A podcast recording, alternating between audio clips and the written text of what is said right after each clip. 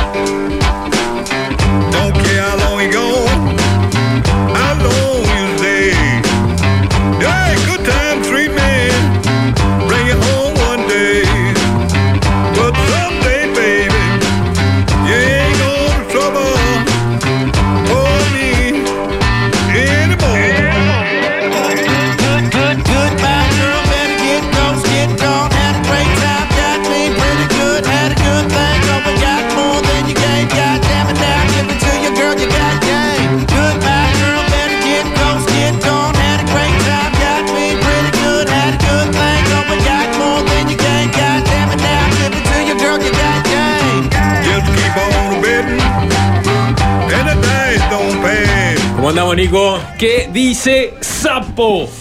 Muy bien, eh, arroba Alvin Green en los controles.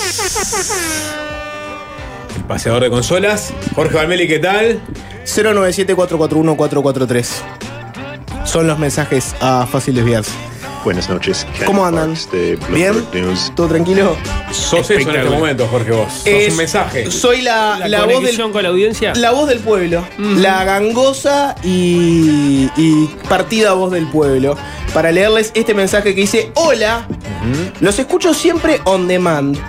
Programando a altas horas de la noche y me hacen todo mucho más llevadero. Ese es un mensaje de Martín, ¿no? Dice: Primero, agradecerles por eso. Segundo, por favor, mañana. Martín. Bien. Segundo, por favor, el viernes arranque con el gato volador. Gracias por todo. Mirá, llegó, a algún lado nos llegó los aparatos, ¿no? El gato volador. Martín quiere el gato volador. Pero es que el gato volador creo que hubo cierto consenso de que podía funcionar. Podía funcionar no, no, no, no es. Sí. No es. Farru, claro, es el, el tercero en la línea de sucesión. Es, es Graciela Sí. Bianchi en este momento. Exactamente. Sí, ¿no? Sí, pero juega. Pum para arriba Farruco. es eh, el presidente. Farruco sería Argimón. Ujú. Yo El, pelearía el por gato los volador es aparatos. Graciela Bianchi. En algún momento, sin, sin permiso, voy a pedirle a alguien que me ponga los aparatos porque a mí personalmente me motiva. Los aparatos es un, es un presidente de facto, Nico. Viene, no, no- Ah, no pidieron. sí, claro. Hay una parte de la población que lo pide, pero no, no entra democráticamente. Sí. eh, bueno, eh, ¿ustedes saben cómo mandar un WhatsApp a muchos destinatarios? Sí. Sí. Eh, mandar o reenviar. Una lista de difusión. tipo lista de difusión. Yo la verdad que no, no, no, no, no. No, sé, nunca lo hice. No, no. Jorge, sí. Sí. Sabés. Pero- he lo- he lo mandado haces? mensajes a varios. El mismo mensaje a muchas personas. Sí. ¿Sí? ¿Cómo haces? No a cientos. lo, escri- lo, lo, lo mandás y lo, lo- lo- le pones a destinatario varios. Va sumando destinatarios. Ah, ahí va, está bien. Está bien. Sí, sí, ya me di cuenta cómo haces. Perfecto. Porque. Pareció rara la pregunta. Me descolocó incluso un poco. Un segundito me dejó descolocado. Sí. Bueno, no, yo no- no- nunca, nunca hice. Claramente lo que hizo Sebastián Marcet fue el mismo mensaje, este, eh, enviárselo a varias personas en diferentes puntos de la región. ¿Sabemos que es él? Primero, Bueno. no, quiero, no quiero ser desconfiado. Sí. ¿No? Pero ya lo damos por. lo damos porque es él. Y bueno, si, si es una amenaza, tenés que hacer como sí. Uno de los chequeos que hizo, creo que Canal 4, fue, bueno, tirar este, la imagen a Google Images para decir una imagen random que habían sacado de internet o una imagen que habían sacado. Con, digamos, con los con las municiones que aparecen adjuntadas al mensaje, ¿no? Y no aparecía. Por otro lado, cualquier narco random de la vuelta podría mandarte ese mensaje. Es raro igual porque llegó los mensajes a la. En el caso de Uruguay, a personas que ya hayan recibido, ¿se acuerdan aquel otro video de Marcet? Bueno, mismo destinatario, tienen los contactos.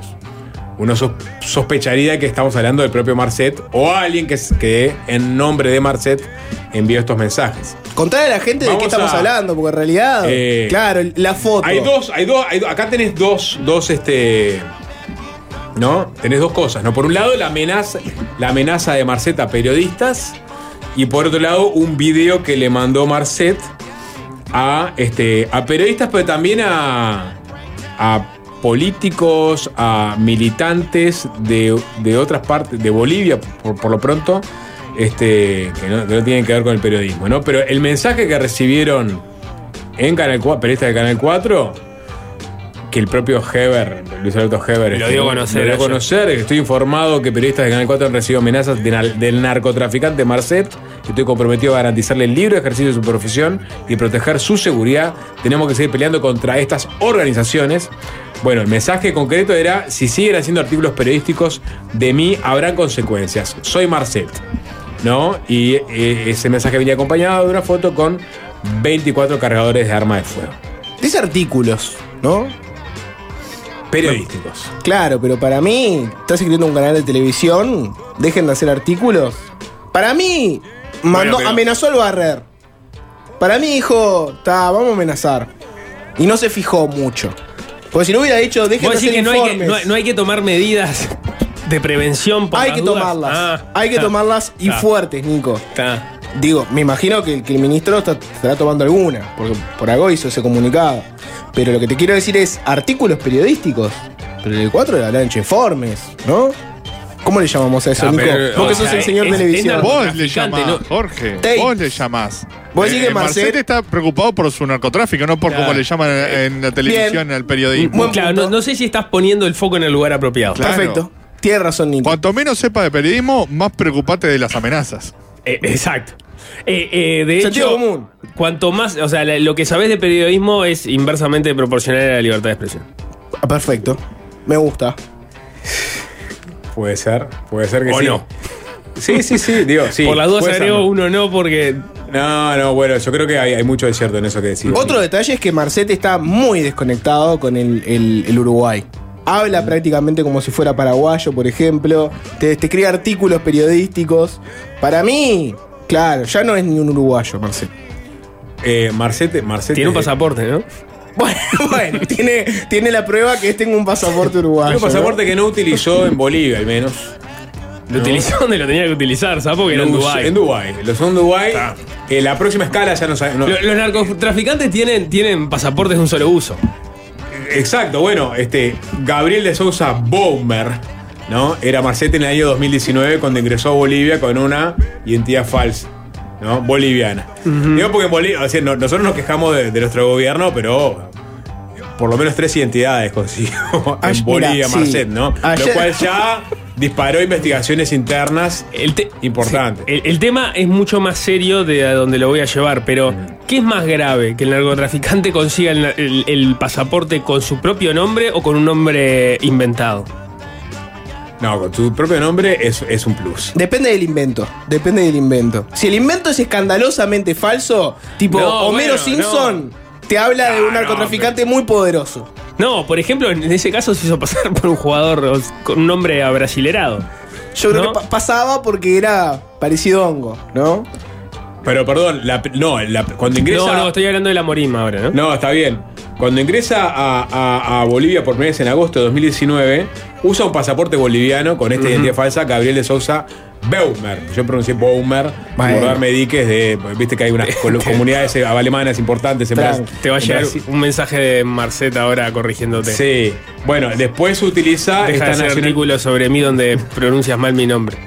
Bueno, han criticado a Marcel por múltiples causas, ¿no? Perdón, 2500, 2500 policías, ¿no? ¿Se acu- ¿En cómo queda la declaración aquella de anteayer de en horas va a caer, Marcet? ¿Dónde la colocamos ahora?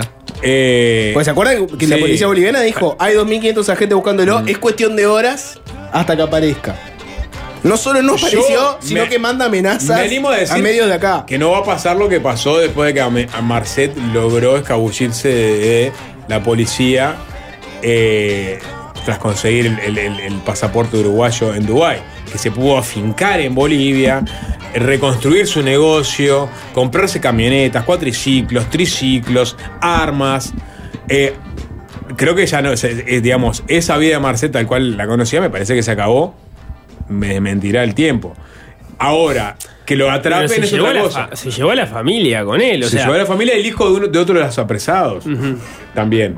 Este, lo que decían en Bolivia es que tiene un, un escuadrón paramilitar de, de brasileros, de muchas personas que lo protegen y que tiene contactos en varios puntos de la frontera de Bolivia con otros países. Este, pero no creo que pueda trabajar a sus anchas como, como lo, lo vino haciendo hasta ahora. Y con esa impunidad de eh, dejarse filmar en partidos de fútbol, eh, promocionar, haciéndole PNTs a, a las marcas que apoyaban a su equipo de fútbol. ¿no? Se acabó ese Marcet. La tiro. Me mira perplejo, ¿no? Como, No, no, no, ¿Desde dónde está ver- el sapo ver para con creer. tanta propiedad sobre esto? Ver para creer, sapo. También Tiene, fuente. Vos, vos, yo No, lo veo no, con muchos papeles arriba. No, de no tengo fuente. No, no. es- es- esto que no, no, esto, no- esto tiene que ver con la investigación que hicieron en Paraguay, ¿no? Que es el, es el, el documento de la Unidad de Investigación Sensitiva de la Secretaría Nacional de Drogas paraguaya que hizo la reconstrucción de, digamos, del perfil de Marcetti y su, y su grupo de narcotraficantes.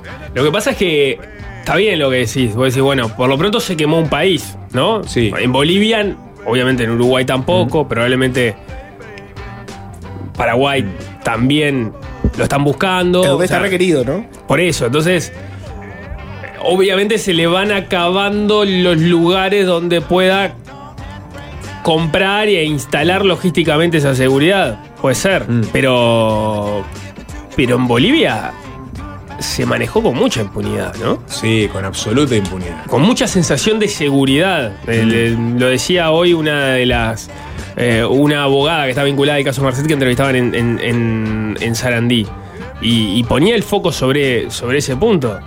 O sea, eh, se instaló con su familia, daba notas en redes sociales.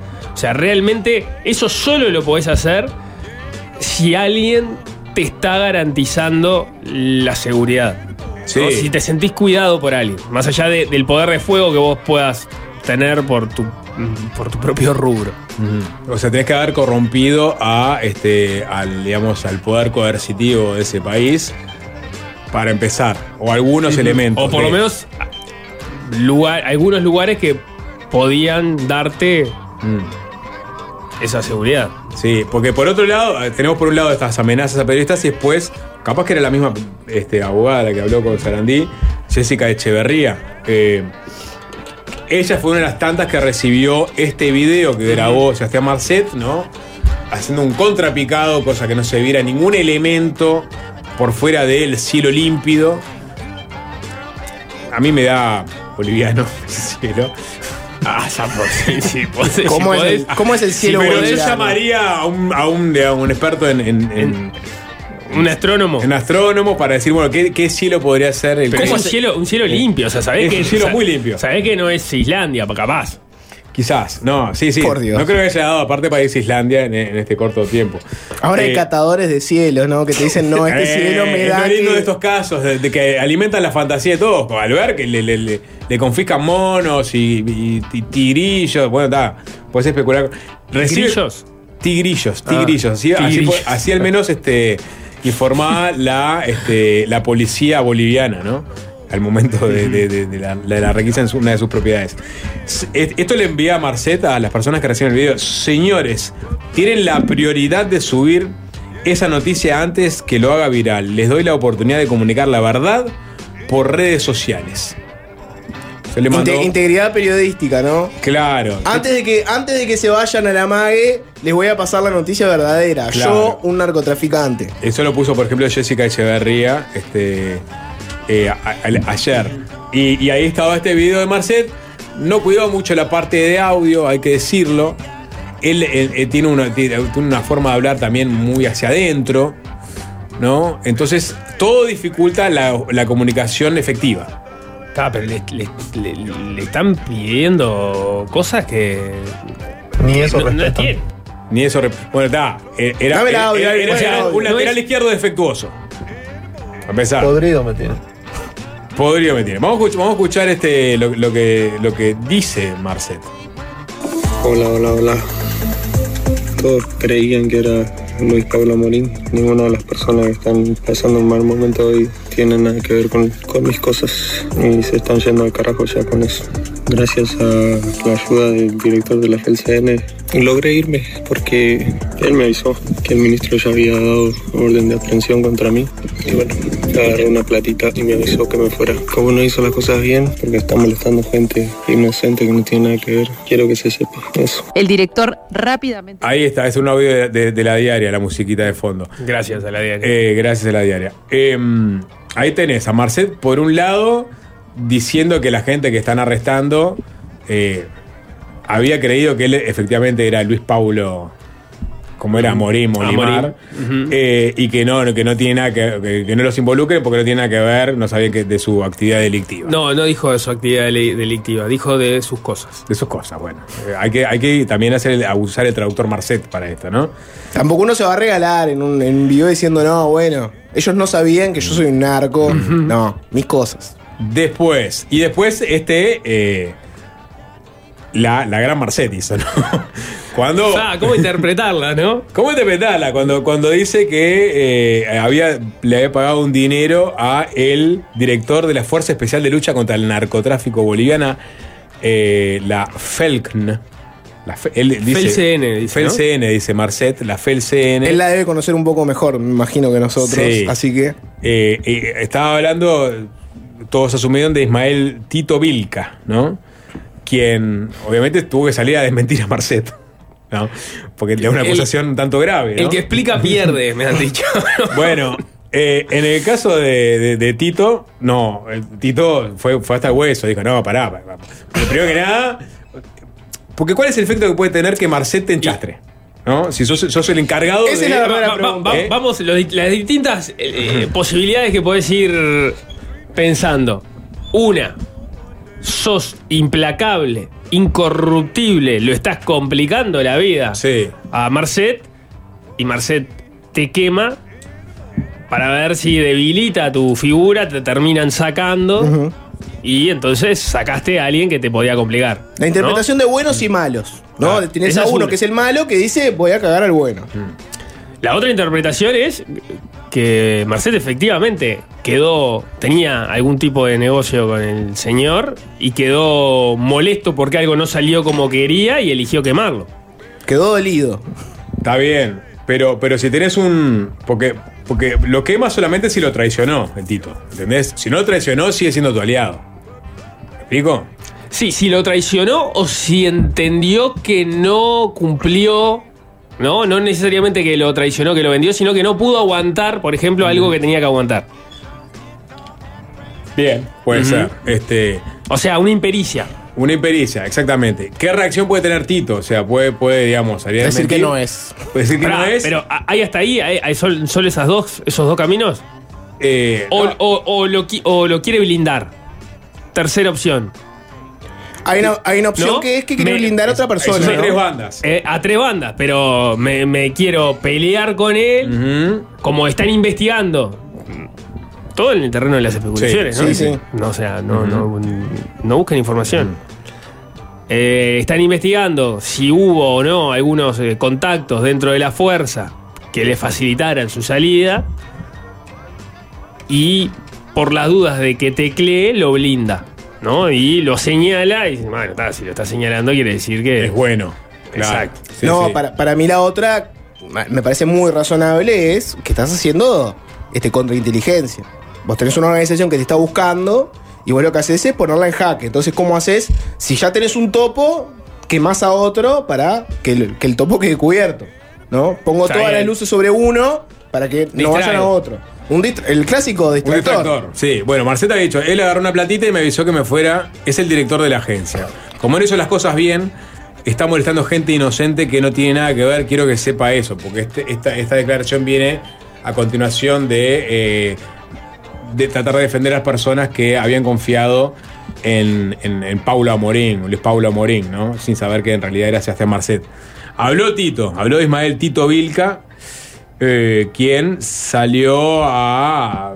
Digo, por, una parte dijo que era- estábamos hablando de una operación de desinformación en contra de la institución que dirige y la policía boliviana.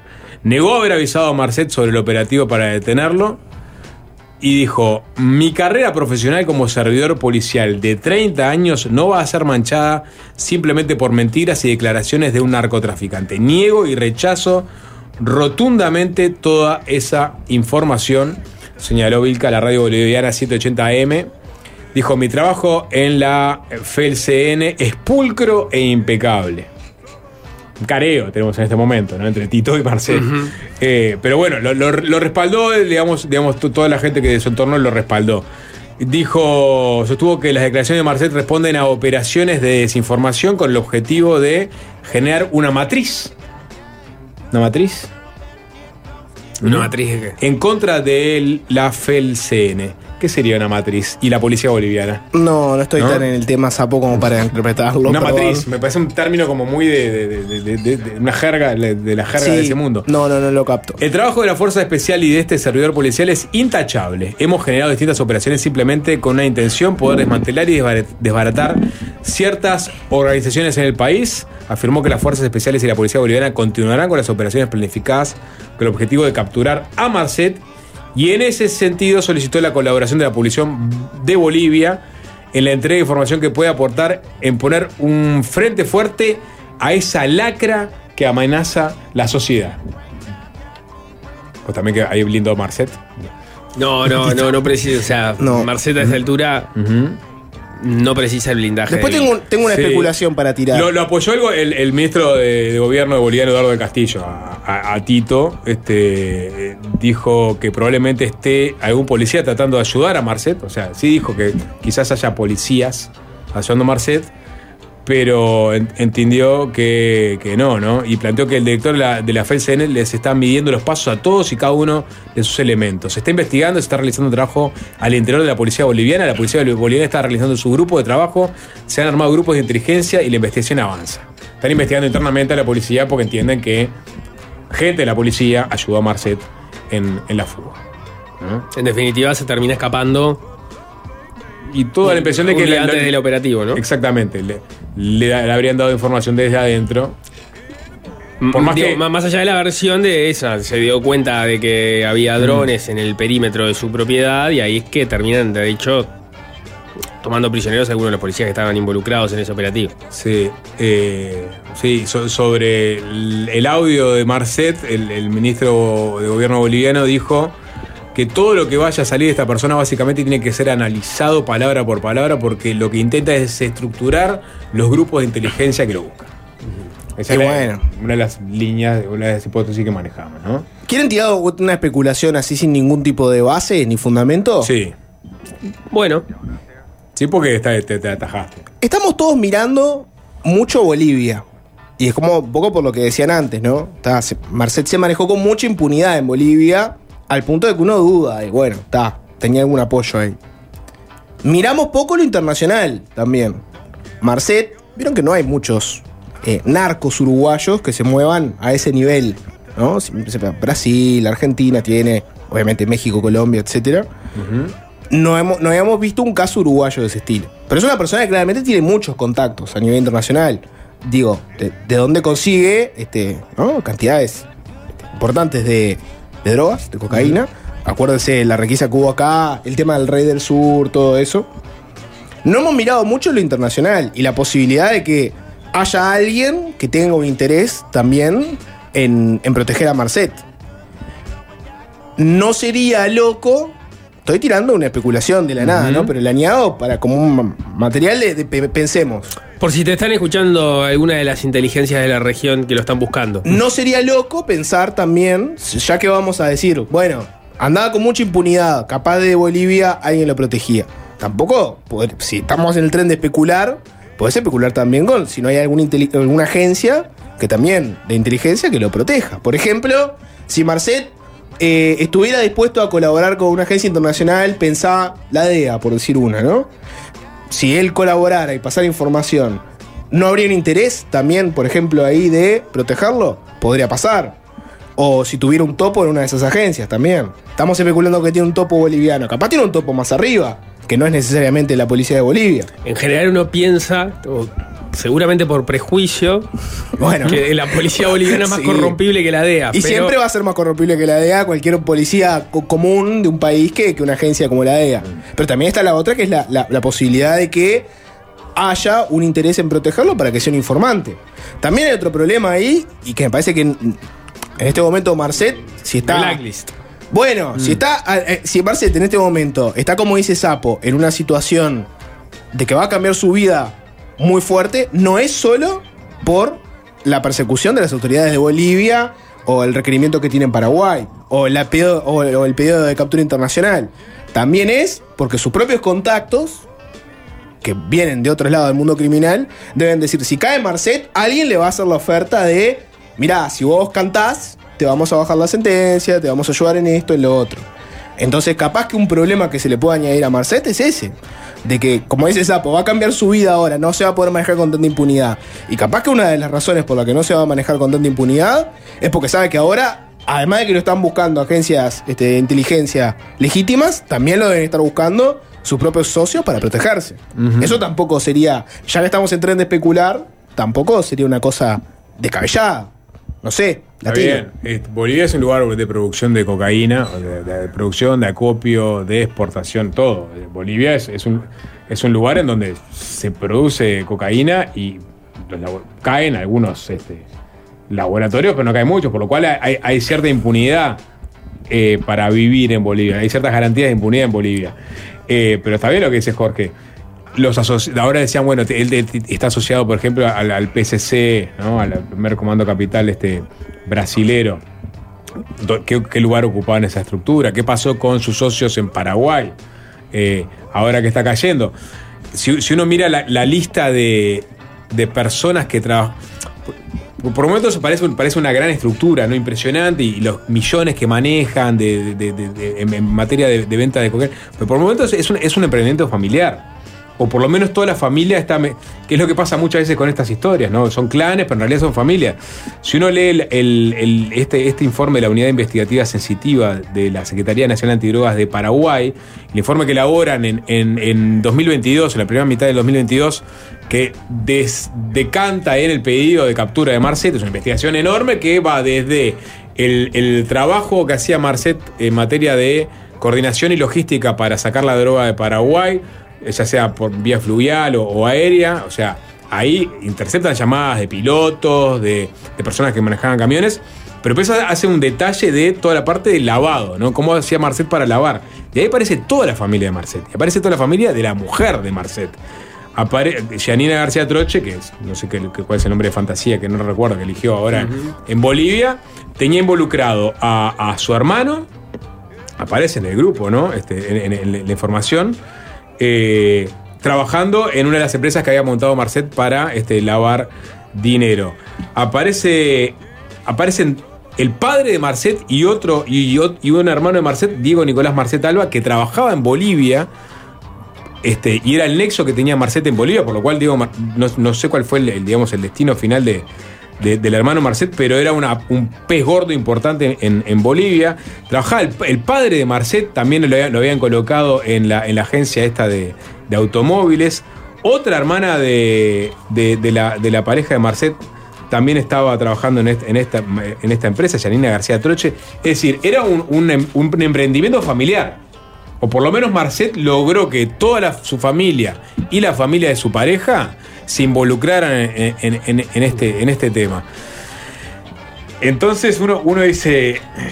"Ta, son, son, son, son, son monstruos extraordinarios, por un lado, ¿no? Pero por otro lado, son personas que caen muy fácilmente, ¿no? Porque montan estos negocios, ¿no? Involucran a, a sus familias, hacen muchos contactos, caen fácilmente y entran otros a, a- a tallar, que su- lo sustituyen. Y llegó a lo que decía Jorge. Bueno, quizás en este momento, capaz que lo que está pasando también es, bueno, los socios de Marcet, ¿no? Tratando de que no sean este, delatados, ¿no? Quizás también sean parte de, de este juego. El narcotráfico tiene, eh, es un estado paralelo. Tiene su asistencia social, tiene su propia policía y también tiene sus agencias de inteligencia. El narcotráfico, hacia esos niveles, tiene gente que se dedica a hacer inteligencia y que lo deben estar buscando. Y que deben tener como objetivo que no hable. Digo yo, estoy especulando. No sería una locura pensar en eso. Este, pero bueno, nunca lo vamos a saber hasta que alguien lo agarre. Pues tenés el tema de la policía boliviana, que uno entiende. Nico te, te pone arriba todas las posibilidades. Está bien, sale el jefe. ¿Qué, qué va a decir el, No, no tenía otra que salir. No tenía otra. Ahora, si vos hace dos días tiraste que en horas está por caer, 2.500 personas buscándolo, no aparece, se te escapó así nomás, y bueno, está. Si, si acá hablamos tanto de cuánto golpeaba el prestigio de Uruguay el tema del pasaporte, imagínate que- el prestigio de Bolivia lo que pasa le que- pasó todo esto por la cara. Sí, también, digamos, de todas formas hay una. O sea, aparte de lo que se ha comunicado, y eso ocurre, es. Vos estás esperando determinados momentos para hacer eh, las detenciones, porque eso de repente te da o, o más elementos para determinadas cosas que estás investigando, Prueba, o más gente, o te permite cosechar más tiempo, evidencia para otras líneas de investigación que estás desarrollando que de repente involucran no solo a esta persona, sino a cómo funciona la operativa de, de- de la organización.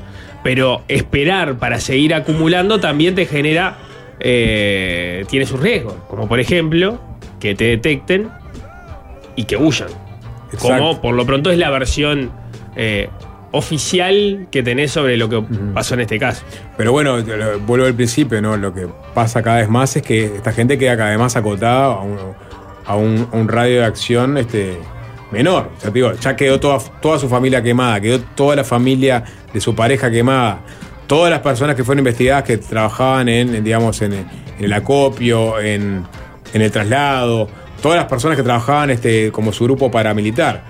Lenta, no, yo no creo que pueda rearmar todo de vuelta. Es verdad que hizo millones de dólares y si con millones de dólares capaz que podés. Esa plata está en algún lugar. Está en algún lado, pero no sé, da la impresión de que eh, cuando dice tiene sus días contados la policía boliviana, bueno, capaz que sí, capaz que los tiene. Tenemos que hacer una tanda, un fácil desviarse que tiene mucha cosa. Va a estar Germán de Agosto.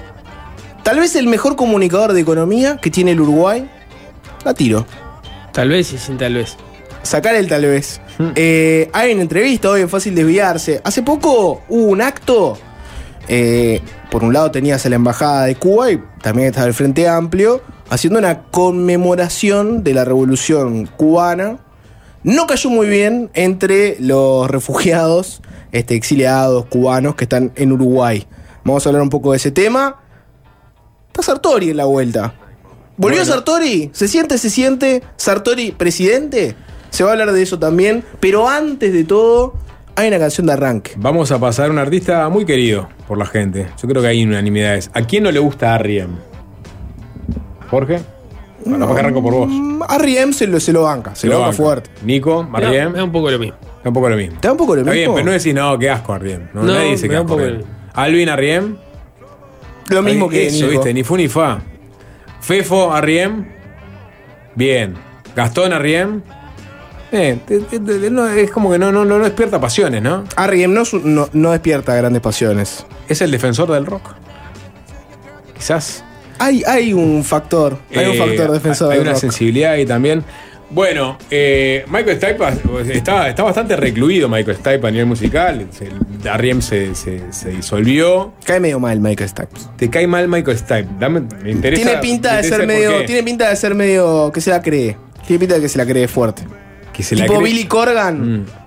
Pero Sí. Billy Corgan. Pero Billy Corgan. Metió muchos golazos. A Riem metió dos. Ahí, no, dos, pará, tres. Pará, pará, pará, pará, pará. Arriem metió dos golazos. Arriem- Smashing Pumpkins es más que a Riem, ¿no? No, no, no, no. Es más que a Riem. A nivel popular mundial, no. Es más que a Estás diciendo una burrada gigante. No. Smashing Pumpkins es más que a Riem. Gigantesca. No, es más que a Riem. Te puede encantar Smashing Pumpkin, pero no es más grande que R.E.M. Arriem llega a 10 hits universales. No sé si 10, pero el- más del doble de los Smashing Pumpkins seguro. Sí, seguro. ¿Tenés una manera de saberlo? Porque Smashing Pumpkins no en tiene Spotify. más de dos temas.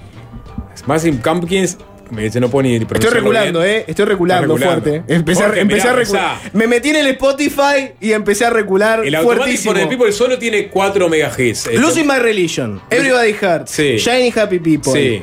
It's the End of the World Sí. Y The One I Love. The One I Love. Ahí ya tenés, por lo pronto, cinco que son tremendos hits. Man on the Moon.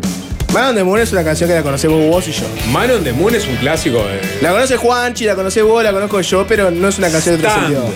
Capaz que Tampoco. pa- para generaciones este, más, más cercanas no, pero en su época. Este es un temutá. Me, me desdije, eh. Me desdije. Stan, temazo, ¿no? Me desdije, me desdije. Me desdije. Sí, sí, sí. Me desdije. Eh, Me encanta Smashing Pumpkins, pero me, me desdigo. Me Dale, desdigo. tirá hitazos de los Smashing.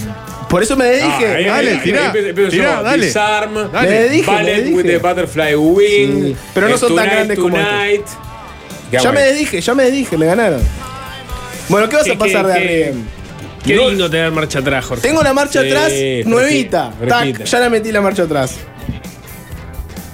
Eh, hay, que, hay que ir hasta, hasta, hasta las últimas consecuencias eh, mediáticamente con una opinión, Jorge. Man on the Moon es un clásico. Man, on the Moon, es me un clásico, pero- O sea, me encanta Man on the Moon. No me la tienen que militar Man on the Moon. Es un temún. Sí.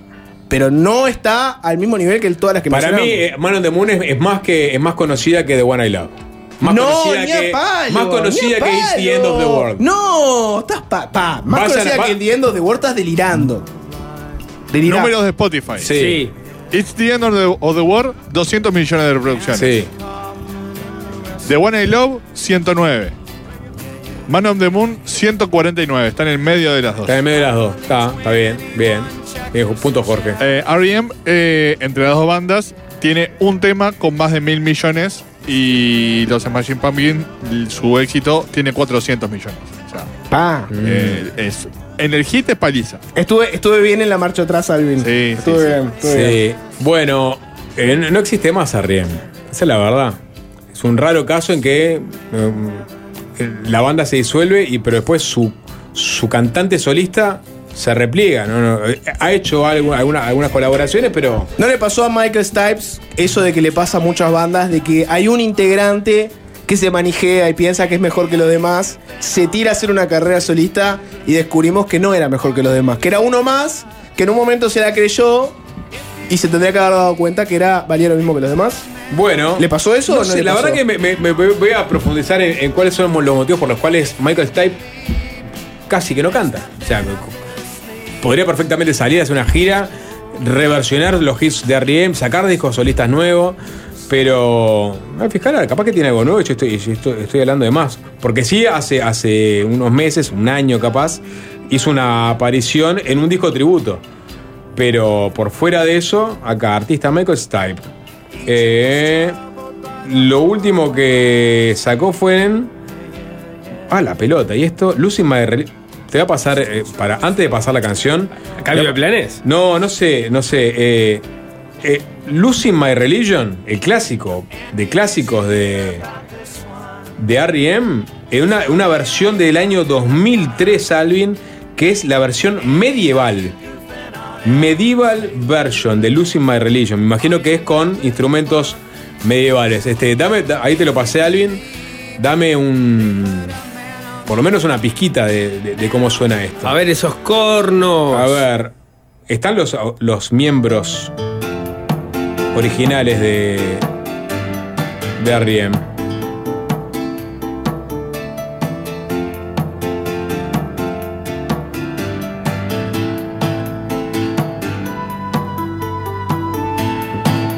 Acá ni, aparece Michael Stipe. Olvídate. Michael Stipe lo último que sacó fue en 2020, entonces un sencillo. ¿Qué es esto? Esto es una, una versión este, medieval de Lucy My Es Bardcore. ¿Sabés lo que es el Bardcore? Bard es, Ver- versiones Bardcore. medievales de canciones Ay, conocidas. bueno, capaz que ahí invitaron a músicos de Riem. Vamos a escuchar este, la última participación, una de las últimas participaciones musicales, vocales de Michael Stipe. Es uno en un disco tributo a la Velvet Underground. El disco abre con esta versión del clásico de la Velvet, Sunday Morning, con la voz de Michael Stipe.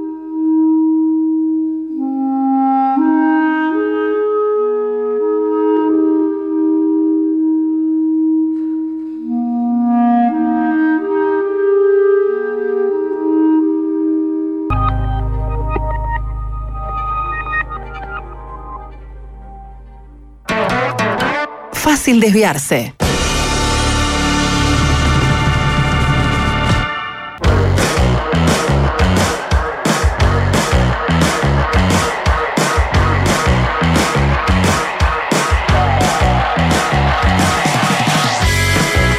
Hay mucha información, mucho picadillo. No comentamos las cifras de, de delitos que presentó el Ministerio Interior para el primer semestre. Después nos meteremos en un momento. Ayer se conocieron los datos del reglamento que hizo el MIDES de personas en situación de calle y a la intemperie. Eh, la sensación térmica se, se condijo con los números, ¿no? Aumentó. Aumentó, este, en el caso de las personas en situación de calle, 24% con respecto al censo anterior, que fue del año 2021. Hay que recordar que el 2022 el MIDES decidió, no hacer relevamiento. Y en, en cuanto a las personas que viven a la intemperie, es decir, que están en la, calle, este, vivi- viviendo ahí, eh, pero que en todo caso no, no, no pasa un refugio, ¿no? Eh, 48%. O sea que es una cifra impactante. Ayer en, un alto en su eh, intervención eh, en el Parlamento fue el, ministro de Desarrollo Social Martín Lema para digamos, hablar justamente sobre la rendición de cuentas. Bueno, dio algunas declaraciones, hizo su, su eh, mirada de- del relevamiento, habló de el alto porcentaje de personas que tiene algún tipo, tuvieron algún tipo de consumo de sustancias psicoactivas, más del 90%. La mitad de los relevados habían este, estado presos, o habían pasado por el sistema carcelario, habían tenido problemas con la justicia. Y, y bueno, después se vendrán, digamos, todas las horas este, charlas polémicas vinculadas a, bueno, qué se hace con esta situación, ¿no? Este, el MIEP dice, pues, a- apuntala mucho su discurso en que ellos han aumentado este, de forma importante la cantidad de eh, refugios y alternativas de, de- para dormir de, de las personas que están en situación de calle. Claro, han, han ampliado la variedad de, de dispositivos que. Claro, atendiendo las diferentes realidades de las personas Exacto, que viven en lo que pasa es que, claro, igual lo que te está indicando este dato que se conoce ayer es que aún con mayor oferta de dispositivos, igual la gente termina en la intemperie, ¿no? Y, y- y aumenta sobre todo la gente en la intemperie. Exacto, exactamente. Con Eh, lo cual parecería que no le está dando la tecla o no se le está dando la tecla con el correr de las administraciones, porque esto viene ocurriendo en realidad desde, desde que se empieza a medir. Sí, es, Eh, una, eh, es una curva ascendente, ¿no? Sí. Eh, Esta, esta medición tiene que ver con, con el censo también, porque este dato del MIDE se va a, anexar a lo que es el censo nacional, que por su lado estaba realizando el Instituto Nacional de Estadística. Y un dato que destacaban ayer, cuando se dieron a conocer los datos, es el tercero que se hace en esta administración, que, que también es importante ir, ir midiendo para ir evaluando cómo va moviéndose este, este, este número, porque no se medía con mucha, con mucha frecuencia. No, habías tenido datos de 2016, datos de 2019, y después pasaste a 2020, 2021, dos censos, 2022 se decide no salir a censar, y ahora sí este 2023. Eh, con varias preguntas cruzadas, ¿no? Es un informe un poco más este, complejo. Em, política, candidaturas. Tenemos en, en- en carrera, se ha, se ha explicitado Laura Raffo, Bueno, no, Andrés ni siquiera Lima. ella. ¿No? Ni No, siquiera- no está explicitado. ¿No está explicitado? No. No, o sea, está explicitada su Explicitada, intención, pero sí. no, eh, no, no ha lanzado No candidatura. formalizada su candidatura. Soy candidata, Pero no lo bueno. dijo. Bueno, cuando digo explicitado es yo soy candidato. Yo me siento, yo me declaro candidato. No está Bueno, no, explicitado. no, si querés ese paso no lo digo tampoco. Pero bueno, bu- igual tenés un abanico de nombres que sí podés poner. O sea, los nombres que podés poner sobre la mesa y los nombres que no. Andrés Lima, sí. Sí, no, a ver, en el Frente Amplio está bastante claro que vos tenés a Cose y a Orsi, o a Orsi y a Cose, como quieras decir, a Mario Vergara, que, Que va y dale- va. que va y va, dale- y da la impresión de, de que sí, y bueno, y Andrés Lima, que también lo ha dicho, y se- y ta, tenés esos cuatro nombres. En el Partido Nacional hay dos que es clarísimo que, que están, que son Álvaro Delgado y Laura Raff. Después tenés una serie de preguntas en torno a otros nombres, que son el de Jorge Gandini, el de Beatriz Argimón, un poquito más atrás el de Javier García, pero también lo podría poner, por lo menos no se ha definido su sector, ¿no? Eh, No, no, yo no, no lo estoy poniendo como él no, no habla de este tema. No, pero- está bien, vos decís que todavía está- está pero su mojeando las sector, cartas. su sector no, no, no ha tomado definiciones. La, la 40 no ha tomado definiciones. Hay una Más allá de que hay algunos sí. que sí. Hay una novedad ahí, hoy búsqueda saca que el sector de Álvaro Dastube, lo recordarán, Álvaro Dastube estaba con el sartorismo, un pastor evangélico, en un momento rompe con el sar- sartorismo, ahora su grupo apoya esa alianza que hay entre la 40 de Javier Javier García y el grupo de los intendentes. Eh, Desde búsqueda le preguntaron a Javier García y él dijo que está abocado a la gestión y que a fin de año habría definiciones de su sector. O sea, como dice Nico, da, no dijo nada, pero sabes que hay un grupo que se está formando ahí que son varios que están acumulando fuerza. No, bueno, pero no necesariamente están acumulando entre ellos. No, no, por eso. No, o sea, están moviéndose. Se están juntando.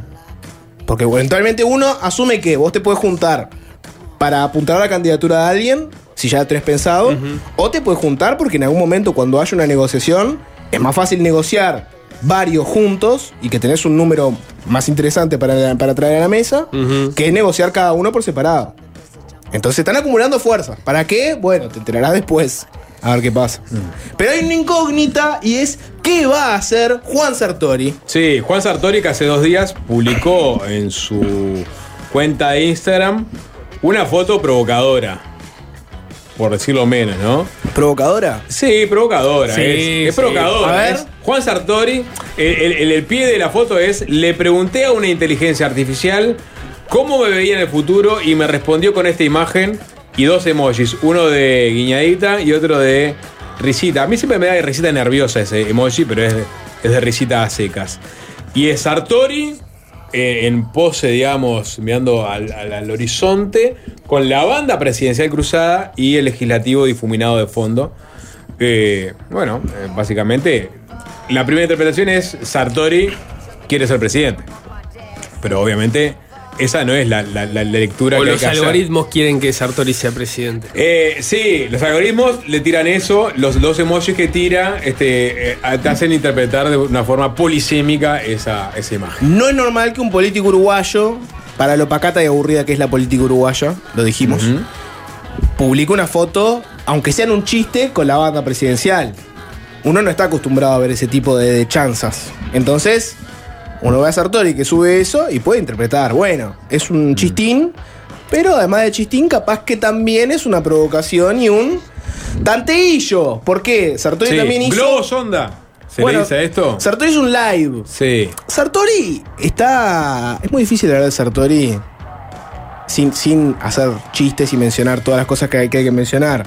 Pero Sartori medio desaparecido, ¿no? Está, se lo ve en el Parlamento de vez en cuando. Estuvo muy firme esta semana en el Parlamento, con mucha actividad parlamentaria, cosa que es rara en él. Y desde su despacho hizo un live además. Entre las distintas compromisos que los distintos compromisos que tenía, hizo un live en el cual dio saludos, respondió preguntas, contó en qué andaba, pero además le preguntaron por la foto.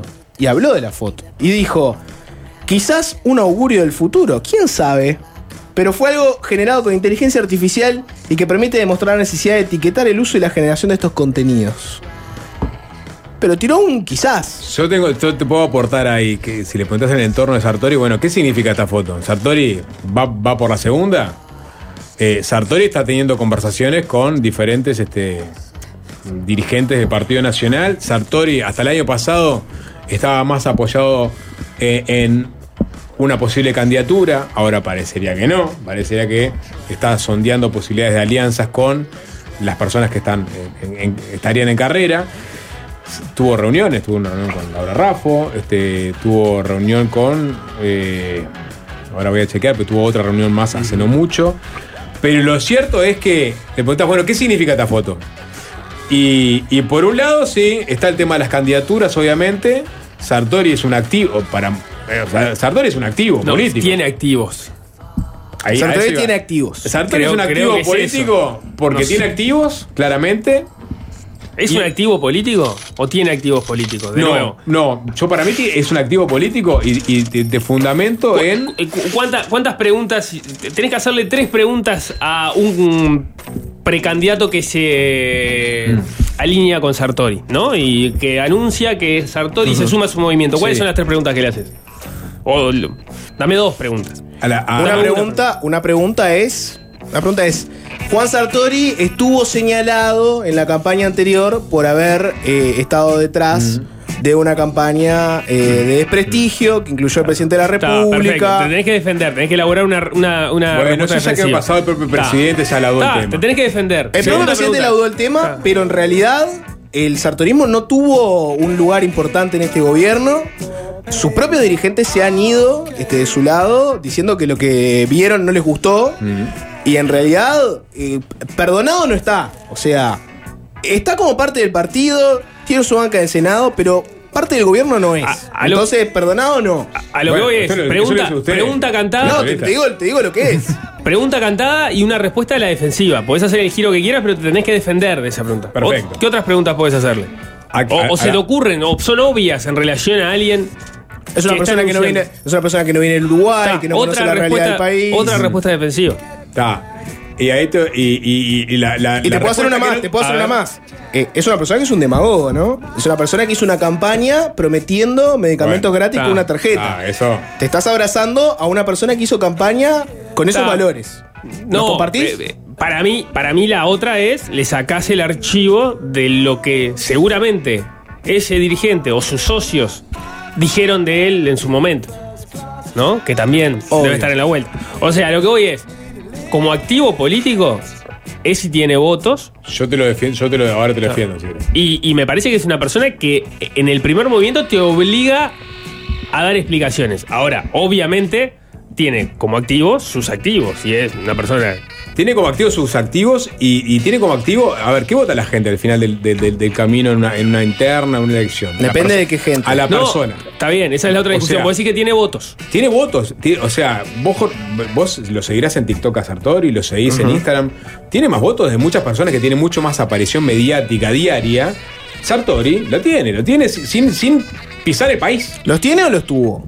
Los tiene. ¿Los tiene? Los Esa tiene. gente lo va a votar ahora. Esa es mi lectura. Los ti- Sartori, si quiere activar ese, ese caudal, esa imagen que, que- que- que armó a lo largo de estos 3, 4 años, este, perfectamente los puede capitalizar en votos. No, sé cuántos puede capitalizar, pero los capitaliza seguro, más que otras personas que tienen mucha visibilidad política, mediática, pero a la hora que la gente dice, "Vos al final del camino, este, ¿a, a- a quién le doy mi votito? Yo creo que Sartori corre con ventaja por sobre muchas personas. En ese sentido. Y tiene el activo político. Por sobre Eh, muchas- el capital, el por- capital eh, dinero. Sartori No, tiene capital es- dinero seguro. Eso es indiscutible y es el- la principal fuente de interés de los precandidatos nacionalistas es esa. Que tenés una persona que es capaz de financiarte de forma muy fuerte una campaña. 10.000 TikTokers más, bueno, más depe- unos palos depende, verdes, ¿no? Porque, a Sartori. Digo, a mí. Digamos, ponés la misma plata si vas de uno que si vas de cuatro. Ese es otro tema. Lo que, lo- ¿Por qué está la duda? Zapó contaba lo de la foto de la banda presidencial. La diaria habló con, con dirigentes del sartorismo y dijeron que su cambio es que antes era un rotundo no. Le preguntabas a Sartori, ¿vas a ser candidato? No. Hoy es un tal vez, no se sabe. Y yo creo que Sartori también ha, ha visto. A ver, Sartori.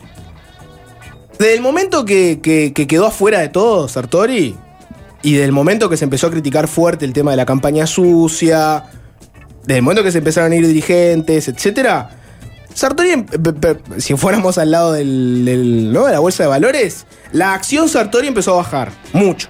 Se empezó a devalorizar muy fuerte la acción de Sartori. Conforme nos acercamos a la campaña y precisás a alguien que te financie la campaña, las acciones de Sartori suben. Sartori lo que debe estar viendo ahora es que su valor aumentó. Bueno, mirá. Él ve, que, él ve que tiene a Beatriz Argimón queriendo armar un polo wilsonista para tener una candidatura por ese lado. Y tiene a Laura Raffo, que no lo invitó a sumarse a, a- a- a su grupo, pero en realidad tuvo charlas con él. Supuestamente son charlas que fueron de nada, charlas de conocerse, en, en fin, de hablar de cualquier cosa. Pero bueno, en el contexto en el que estamos, es muy difícil leer esa charla como otra cosa que ver a ver en qué estás. Hay tres cosas. Entonces él ve que, que lo vienen a, a buscar y dice, bueno, capaz que, siguiendo lo que dice Nico, capaz que en realidad mi valor no es que yo ah, esté ahí al lado de alguien como un monigote y ponga plata, capaz que tengo que hacer la, la misma de la otra vuelta. Bueno, un poco eso me decía, ¿no? O sea, entre otros nombres que suenan, bueno, que, que él, que él también eh, empiece a ser parte de- del menú. Pero por otro lado, o sea, esa, esa, esa imagen puntual y la, la alusión a inteligencia artificial es porque Sartori va, a presentar un proyecto sobre regulación de inteligencia artificial. O sea que no solamente por las candidaturas. Recuerdan también que Sartori hace unos días eh, denunció que estaban usando su eh, imagen, había unos, unos videos circulando este, para estafas. falsos que usaban su imagen para, para estafar, ¿no? Alguien estaba usando la imagen y la voz de Juan Sartori para con- convencer gente de que hay inversiones riesgosas que no llevan a nada. Y no era Juan Sartori. Exacto, entonces, después eh, Sartori está trabajando en un proyecto para regular la inteligencia artificial. Entonces, es, eh, tiene que ver con las candidaturas, pero también tiene que ver con su, su propia agenda legislativa. A eso voy. Es como una cosa que tiró, lo, que lo, armaron en- dentro de su comando de campaña, o de comando de comunicación, no de campaña, porque este, a priori no estaría en campaña, pero este, donde busca por un lado sondear este, la recepción que tiene el Sartori con la banda, pero por otro lado, este, algo mucho más concreto que es un proyecto de inteligencia artificial este, que va a presentar Sartori, que dicho sea de paso, viene muy activo. O sea, usted me dirá, Morta, ¿qué relevancia tienen los proyectos que viene presentando Sartori este, eh, de un tiempo a esta parte? Los repasamos la otra vuelta. ¿Se acuerdan? Que hicimos. Pero está, está en esa, en, en esa, eso. Ah, no vengo, pero presento eh, proyectos todo el tiempo. Está en esa tesitura, Sartori. Quizás para. Este, al, al- al final de Ah, la legislatura decir, no, no, pará, para mí que yo estaba borrado, pero en verdad presenté muchos más proyectos que estos otros que tuvieron acá todo el tiempo. De to- Hay- de- hay- de- hay- de- arrancás un de- poco y decís, está, no, no, es muy creíble, pero el- los de- números le van a dar razón. El Pero no, porque los números, los números que el- el- lo condenan son los números De la presencialidad. De la presencia y eventualmente del tipo de participaciones. Porque Mm. vos vas y podés ver las versiones taquigráficas de las comisiones y de la versión, las comisiones en las que no Mm. estuvo, no pudo tener participaciones interesantes. Y ahí es donde trabajan los legisladores. Entonces, bien. está bien, vos podés Eso presentar lo ves vos y proyectos. yo, Nico. Eso, eso voy. Si vos le pre- si Sí, está bien, pero. Yo soy Sartori ahora. Vos me preguntás eso.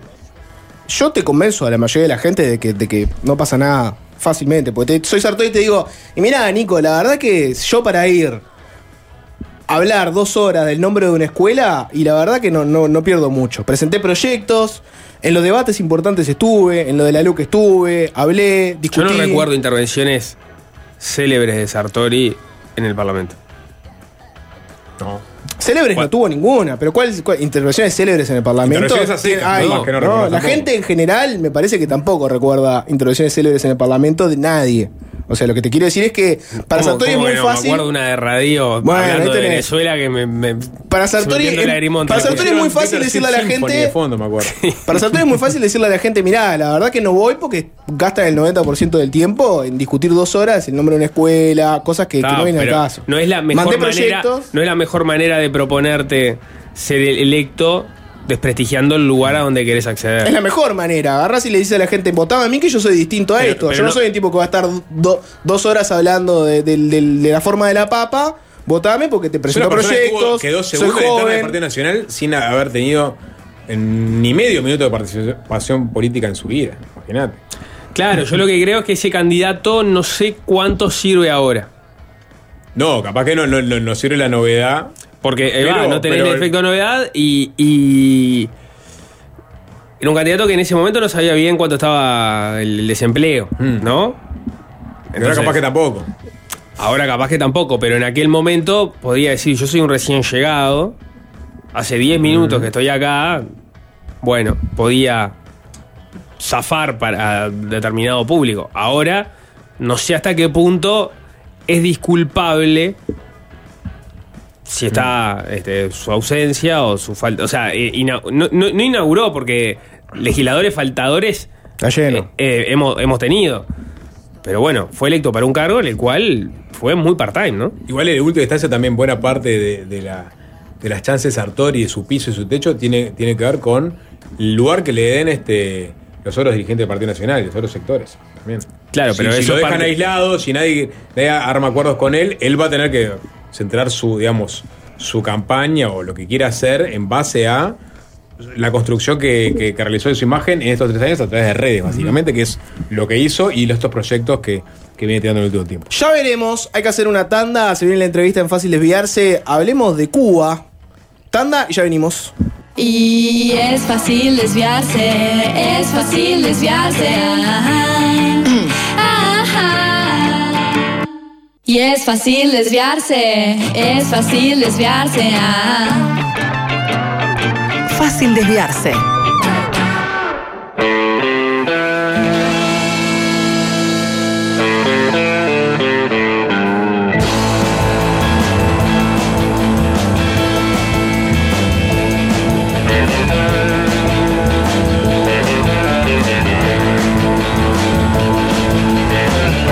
Hace unos días, en un acto en el Teatro del Galpón, el presidente del Frente Amplio, Fernando Pereira, exigió en nombre de su fuerza política que Estados Unidos cese el bloqueo a Cuba.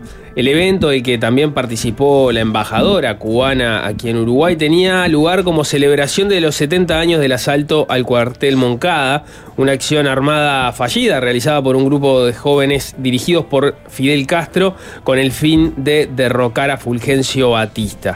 Uno de los fragmentos más comentados de la oratoria de ese acto fue el de la senadora Sandra Lazo, que agradeció a la revolución cubana por haber sido y ser luz permanente para la libertad. Esos dichos generaron rechazo por parte de grupos de cubanos que se encuentran en nuestro país, entre ellos el de Jorge Valdés, un exiliado de nuestro país y fundador de la Asociación Cubanos Libres en Uruguay, para quien la complicidad del Frente Amplio a través de su presidente con el régimen en Cuba parece no tener límites. Vamos a conocer un poco más sobre este movimiento y qué actividad están teniendo en nuestro país y para eso lo recibimos en Fácil Desviarse. Jorge, bienvenido, ¿cómo andás? Muchas gracias, muchas gracias por el espacio. Buenas tardes a, los- a la audiencia. Eh, primero un, un poco de, de presentación. Vos estás acá hace 4 o 5 años, dijiste. Cuatro años ya. sí. Mm, ¿Cuántos años tenés? 28 ahora. 28. ¿Y qué hacías en Cuba? ¿A ¿Qué te dedicabas? Yo en Cuba era un estudiante de medicina, estaba casi por culminar mi carrera y bueno, también cuando fui exiliado, eso fue una de las consecuencias que sufrí, la interrupción, digamos, de, de mis estudios también como, como estudiante de medicina. Que por suerte, luego de un tiempo acá en Uruguay, encontré la posibilidad de poder revalidar los estudios y hoy estoy cursando medicina nuevamente en la, en la UDELAR. Estás haciendo medicina en lo del ar. Está, ¿En qué altura estás, más o menos? Y estoy haciendo por materias, o sea, no tengo un año específico, pero ya me queda muy poco. ¿El digamos. sistema de revalidas este, accesible? Sí, es Sí. accesible. Yo sufrí un poco más eh, de demora porque, bueno, tocó la pandemia de por medio, pero eso escapa de las manos de todo el mundo, así que, bueno, ahí me tocó un poco más la demora, pero ya hoy, por suerte, estoy, digamos, en la etapa final de, de lo que es la carrera. Tu familia, eh, porque sabemos un poco tu historia, pero en el caso de ellos, ¿dónde están? ¿Están todavía en Cuba? ¿Están disgregados? Como le pasa a muchas familias cubanas. Mira, yo salgo de Cuba en un contexto de huida. No salí por elección propia en el 2019 junto a mi hermano, que está por acá, que en aquel entonces era menor de edad, tenía 17 años de edad. Y nosotros estábamos sufriendo, digamos, ya el hostigamiento por parte de la seguridad de Estado en Cuba por un activismo no político directamente, sino el activismo que realizábamos como estudiantes. Yo desde mi centro universitario y mi hermano donde se encontraba estudiando en aquel momento, que era como una especie de liceo, también en, en La Habana, donde somos. Y nosotros empezamos a recibir hostigamientos, eh, incluso amenazas de ser expulsado a la carrera, a la familia, desde el barrio, porque así trabajan ellos, ¿no? Con esos organismos de control microsocial y te van como eh, segregando y excluyendo de a poco. Usan la terminología gusano, que ha sido tan, eh, que ha estado tanto sobre la mesa en estos días por lo que ha pasado recientemente con el presidente Frente Amplio. Entonces decidimos ir a Panamá, donde teníamos una visa de turismo en aquellos momentos, eh, para, sobre todo para sacar a mi hermano del país, que era el que más, eh, una situación más peligrosa se encontraba, porque estaba en una edad eh, donde el régimen recluta obligatoriamente a los jóvenes para prepararlos militarmente por uno o dos años, lo que es conocido en Cuba como el servicio militar obligatorio. Entonces yo lo dejo en Panamá. La idea mía era que se quedara en Panamá unos 30 días, 15 días, yo regresar, tenía examen en la universidad, ver si las aguas se habían calmado, qué pasaba, pero bueno, eso no fue lo que pasó. Nosotros llegamos a Panamá en el primer vuelo de la mañana y a las 10 de la mañana mi madre nos llama llorando que la policía había estado en casa, habían irrumpido, estaban adentro. Mi hermano tiene una, una orden de búsqueda y captura nacional, como si fuera un delincuente, un narcotraficante, una cosa impensada de un joven estudiante. Solamente por eso, por hacer activismo, por ser un poco eh, una especie de líderes comunitarios y por tener un pensamiento, por supuesto, opuesto eh, completamente al, al régimen, a la dictadura. La- las, salidas son, las salidas son tra- transitorias, o sea, podían ir a Panamá, pero. Sí, en Panamá por- la visa un tiempo limitado o, o Un tiempo limitado, 30 días era la máxima. La máxima. La máxima. ¿Qué pasa si, si, si no vuelves después de los 30 días? Y el gobierno panameño te, te multa y te expulsa, digamos. Entonces nosotros ahí lo que hicimos fue eh, decir, bueno, ¿qué hacemos? ¿Para dónde vamos? Porque no- muerte te expulsa por un convenio que tienen con el. Con es una ley, Cuba. diplo- es de una cuestión diplomática de Panamá. Visado de turismo, tienes tantos días para estar en- Ajá. en el país. Entonces, bueno, ¿qué hacemos? A Cuba no podemos regresar porque nos espera o cárcel o no sabemos qué va a pasar porque ya estamos siendo buscados por los militares como si fuéramos unos delincuentes. Ya sabemos por qué. Fueron muchos años también acumulados de cosas que fueron pasando. Estoy tratando de resumirlo por el tiempo.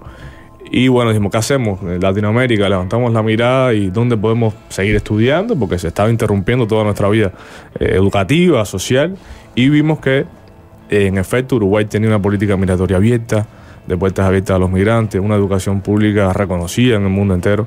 Y dijimos, bueno, es ahí, ¿qué hacemos? ¿Cómo llegamos? Y ahí volamos a Guyana, y como tantos miles de cubanos que están acá hoy como yo, que vienen desde Cuba, Guyana, Brasil y Uruguay, hicimos la travesía común y corriente, sometiéndonos a tratar a personas, con muchos inconvenientes en el camino, porque mi hermano, como decía, era menor de edad y no tenía el permiso de mis padres para salir de Cuba. O sea, tenía, yo tenía un permiso firmado por mis padres, pero no estaba legalizado por el Ministerio de Relaciones Exteriores de- del régimen, entonces era un pseudo permiso.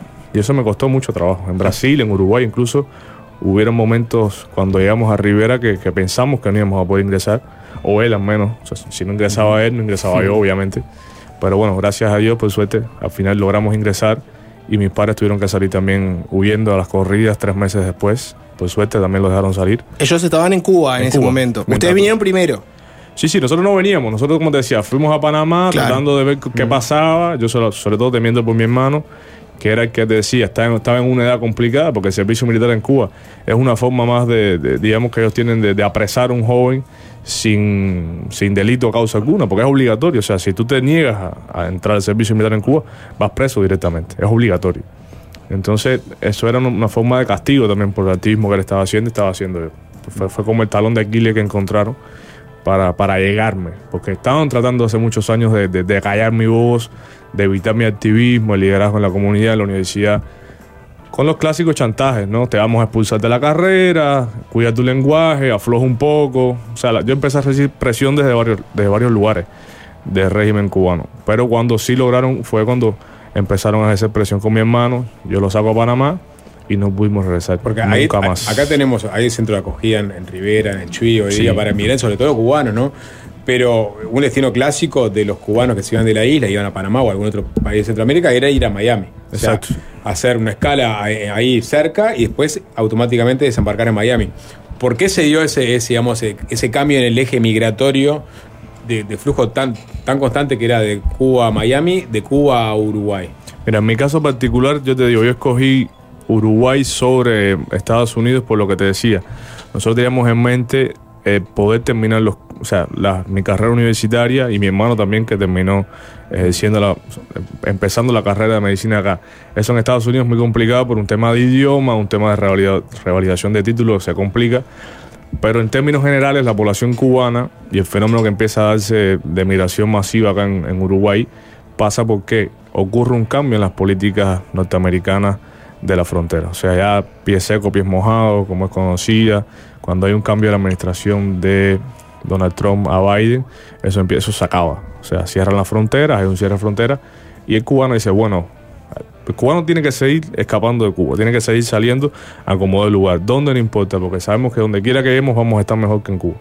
Por la situación política, por todo lo que estaba pasando, cada día estaba más, más irresistible. Y Uruguay, como yo le decía, tiene una política de puertas abiertas. Y Guyana, que se convirtió en esa puerta de entrada, porque tenía libre visado para nosotros los cubanos, un convenio con el régimen. Sabemos que el régimen le conviene, primero que saquen cubanos dentro de Cuba, por dos razones básicamente. Una, porque afloja la, la presión social adentro, desahogo. un desahogo, una válvula de escape. Y dos, porque esos cubanos luego se van a convertir en lo que somos los exiliados cubanos alrededor del mundo. En personas que mantienen y sostienen a la familia que está secuestrada dentro de Cuba mediante remesas. Es un negocio redondo para el régimen, porque ellos se llevan un por ciento, una tajada grande de esa remesa que estamos hablando de una inyección de capital en divisa, en dólares americanos. Entonces, un poco ese es el, el- el escenario. Eh, esta pregunta es, es menor, pero, pero, pero siempre me genera mucho, mucha curiosidad. La, la logística en esa bajada de Guyana hasta, en este caso, Uruguay, ¿cómo, cómo se da? Porque incluso ese viaje también tenés que costearlo. Es ilegal.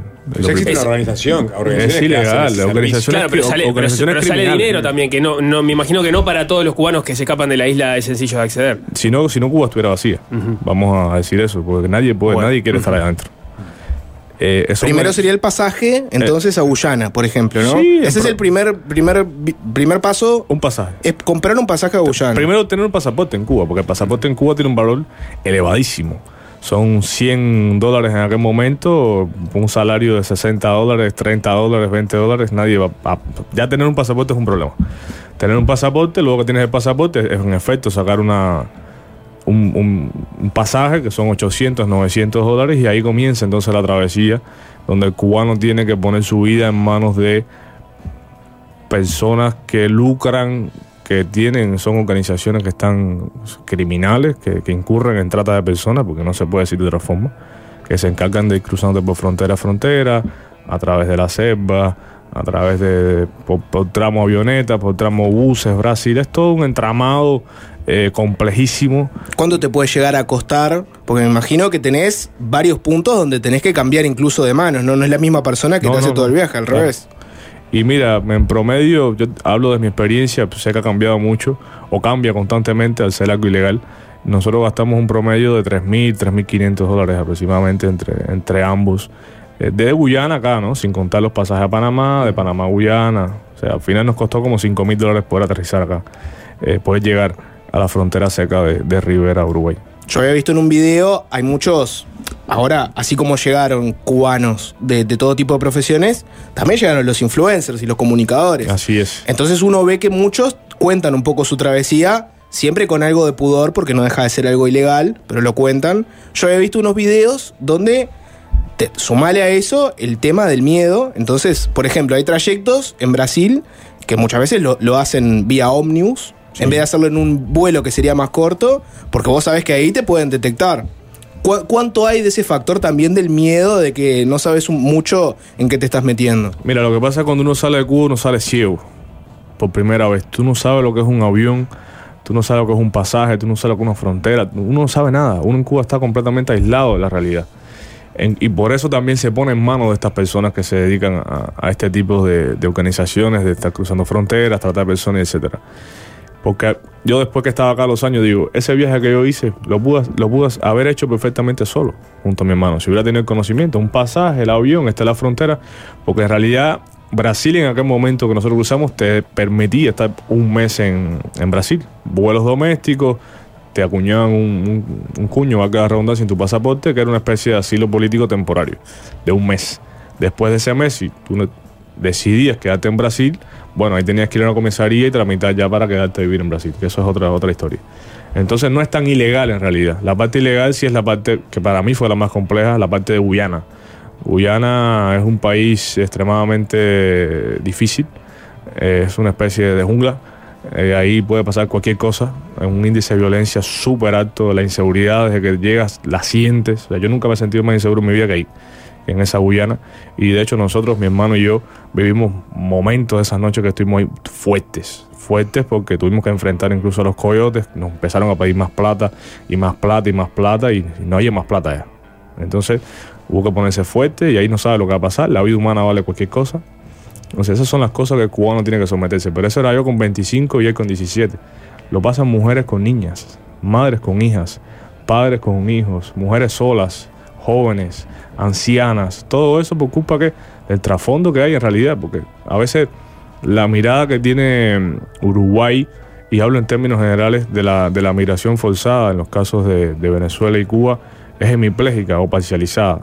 Se enfoca mucho en la integración, en el momento que ya estamos aquí, pero no mira el fenómeno global. ¿Qué nos trajo acá? ¿Por qué hay tantos miles y siguen habiendo miles y vamos a hacer más? Jorge, antes, antes de ir a eso, ¿no? Eh, muchos cubanos con los que he conversado a lo largo de, este tiempo eh, dicen que en parte Uruguay forma parte de una triangulación que es, bueno, salir de Cuba, Uruguay se accede a un documento fácilmente y después la posibilidad de sí llegar ahí a Esta- a Estados Unidos, ¿no? Hay, hay un porcentaje de cubanos que en realidad usan de tránsito Uruguay para eh, llegar finalmente a Miami. Tienen que dar toda esa vuelta, bajar al, al sur del continente para este, después este, ll- llegar ahí cerquita de la isla. Y mira, yo no le llamaría tránsito ni trampolín, como se le ha dicho algunas veces que, que los cubanos tomamos el Uruguay para llegar a, a Estados Unidos. Es cierto que Estados Unidos siempre ha sido históricamente, no es nada nuevo, es conocido desde, desde los inicios del proceso de la revolución en Cuba, eh, los exiliados cubanos fueron a radicarse a Miami, por eso Miami es lo que es hoy, es una ciudad eh, cosmopolita, pero que tiene migraciones de diferentes ascendencias, pero mayoritariamente cubana. O sea, ahí están todas las familias que han sido separadas a lo largo de la historia en Cuba, están ahí primos, tíos, entonces lo normal es que el cubano quiere ir ahí, a encontrarse con esa segunda patria, con esa Cuba fuera de, de Cuba, con tus familiares y demás. Pero con Uruguay ocurrió un fenómeno raro. O sea, hubieron cubanos, y si hay que decirlo, muchos cubanos que llegaron, trabajaron un tiempo, tramitaron la cédula, cédula que cuesta dinero, no es gratuita. O sea, todos esos trámites que nosotros tenemos que enfrentar al llegar a Uruguay cuestan, cuestan plata, y es plata que se queda acá también en Uruguay. Eh, mutualistas eh, trabajan tres, cuatro, algunos un año, unos dos años, otros tres meses, depende de cada eh, vida de, ese migrante. Y sí, hubieron muchos que subieron a- y siguieron la travesía a los Estados Unidos cuando todavía, como decíamos al inicio, las puertas de la, de la frontera eh, norteamericana seguían abiertas para los cubanos. Eso cambió, eso cambió, esa ley cambió y cada día eran muchos más los cubanos que se quedaban acá. Incluso cuando se iban, muchos cubanos quedaban muchos acá.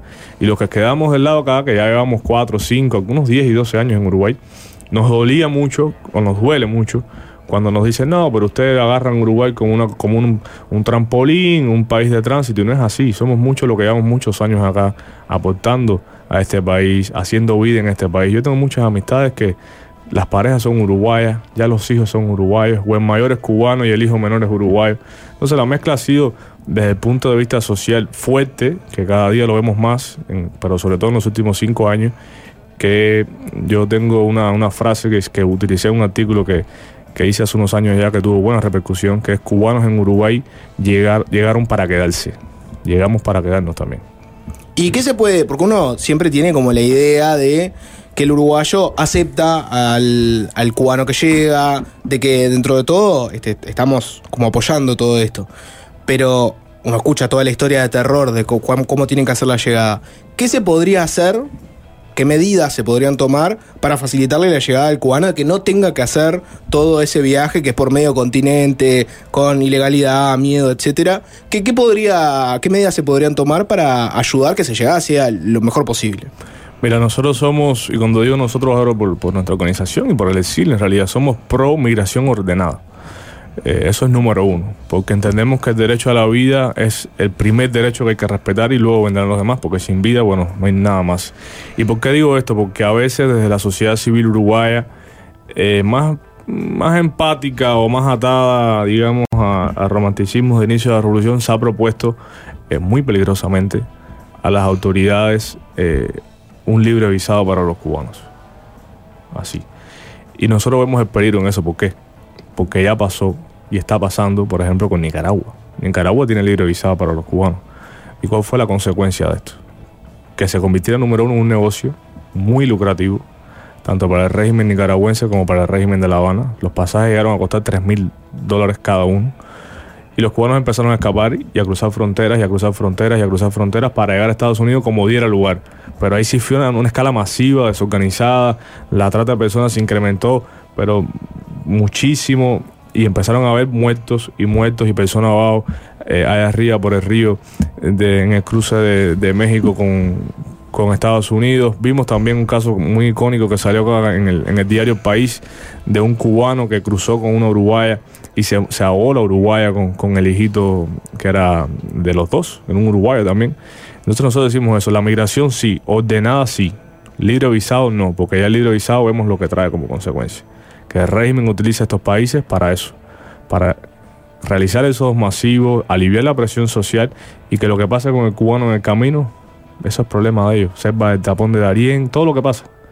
En, el momento que estamos migrando, al régimen no le importa. Entonces, ¿qué puede hacer Uruguay? Eso. Uruguay tiene eh, personal escaso en el consulado de La Habana, lo cual supone una demora en la tramitación de las visas de turismo, que sabemos que es la visa que utilizamos los cubanos para venir acá. Después cambiamos el estatus y nos quedamos en el país. Hay un tema geográfico. La Habana es una isla, es una isla eh, es- estrecha y larga. Entonces el consulado está en La Habana, que es, es el occidente extremo del país, pero quedan después todo toda la otra parte de la isla, que la logística interna en Cuba, por la propia crisis que tiene el régimen de transporte y económica, se hace muy difícil para transportarse a las personas que viven en el oriente del país hacia el occidente para asistir a una cita o gestionar un trámite. Sería bueno que Uruguay pudiera colocar un consulado o un segundo consulado, una subsede en el centro más al oriente del país. Eso también sería una opción viable para, para nosotros los cubanos y para seguir promoviendo, como decíamos, la migración ordenada. Vos decías que la migración y el proceso migratorio va a seguir aumentando en Uruguay. Y sí, mientras más crisis tengamos en Cuba y el régimen más arrecie la represión y nuestros presos políticos que eran menos hoy son más de mil y cada día está más, más insostenible vivir en Cuba, más va a aumentar la migración. Y Uruguay se ha convertido en receptor principal, yo se lo decía antes de empezar la entrevista. Sí, Estados Unidos va a seguir diciendo, ahora voy a ver un cambio de política, pero eso es porque estamos en año electoral, eso se va a revertir de nuevo. Miami, eh, Uruguay y España, digamos. Europa, pero vamos a decir de Madrid, que es la, la capital de, de- de Europa, y Uruguay. Esos ahora mismo son la- la- los tres puntos donde los cubanos tienen puesto su mirada. Y, Uruguay, bueno, se ha sentido tanto también por lo que decíamos. Es un país chico, poca población, ya 30.000, 40.000 cubanos en 4 o 5 años se empieza a tener un impacto eh, sociocultural fuerte y marcado en, en la- en nuestra sociedad. ¿Tienen un número más o menos de cuántos son hoy aproximadamente los cubanos en El Uruguay? aproximado son más de, más de 30 mil. Ahora mismo está corriendo el censo del INE, que va a arrojar la cifra final, pero más o menos ya los datos preliminares que estamos manejando también por ahí son más de 30 mil. Si te, si te parece, hacemos una tanda corta y capaz a la vuelta, ya nos metimos bastante en el proceso de llegada, capaz que podemos hablar un poco de la relación que tienen con el régimen cubano. ¿Te Dale, parece? dale. Hacemos una tanda y ya venimos.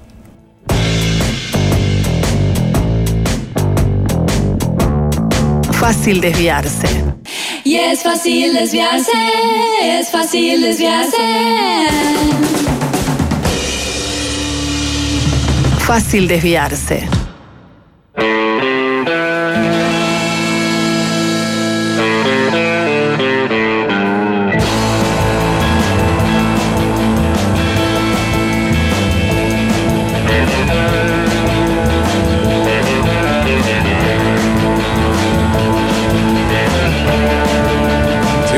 Con Jorge Valdés eh, Bartutis, que es refugiado político en Uruguay, fundador de Cubanos Libres UI. Nos estaba contando en el primer bloque de esta entrevista un poco cuál es el periplo de los cubanos que abandonan la isla eh, por motivos económicos o políticos. Eh, y bueno, esto que se da con cada vez más frecuencia de el recorrido por momentos ilegales de la Guyana hasta la frontera con Uruguay, atravesando todo el Brasil. Una barrera idiomática que hace que los cubanos no recalen, entre otras cosas, en, en Brasil. Yendo ahora eh, quizás a la parte más política y estamos- hablamos mucho en la tanda que hay- muchas preguntas que están buenas a hacerte, pero no vamos a tener el tiempo suficiente.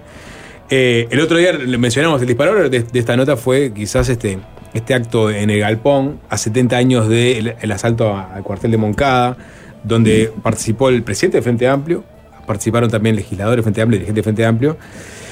Y quería preguntarte primero que nada, ¿cuánto, ¿qué edad tenés vos, Jorge? 28 años. 28 años. Este, si te dicen el, el asalto al cuartel de Moncada, ¿no? Algo que sucedió en el año 53 y que tiene que ver con eh, voltear a una dictadura, ¿no?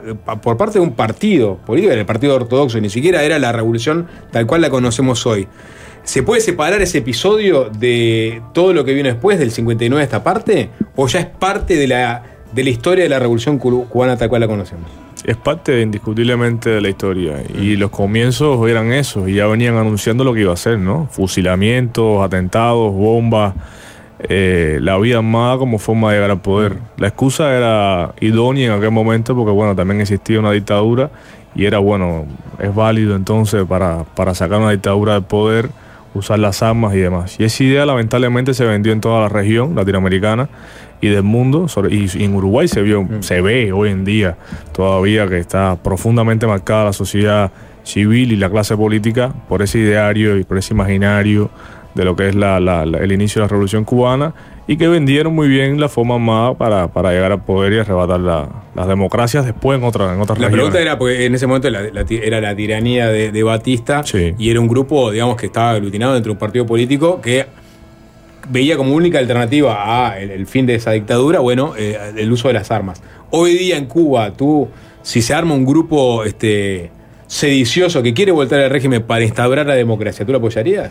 No, nosotros apoyamos la lucha no violenta como, como forma o expresión social siempre. Estamos en contra de todo proceso violento porque si no entendemos que sería repetir la historia nuevamente y no sé si eso va a derivar en una democracia plena con todas las garantías que, que esto conlleva.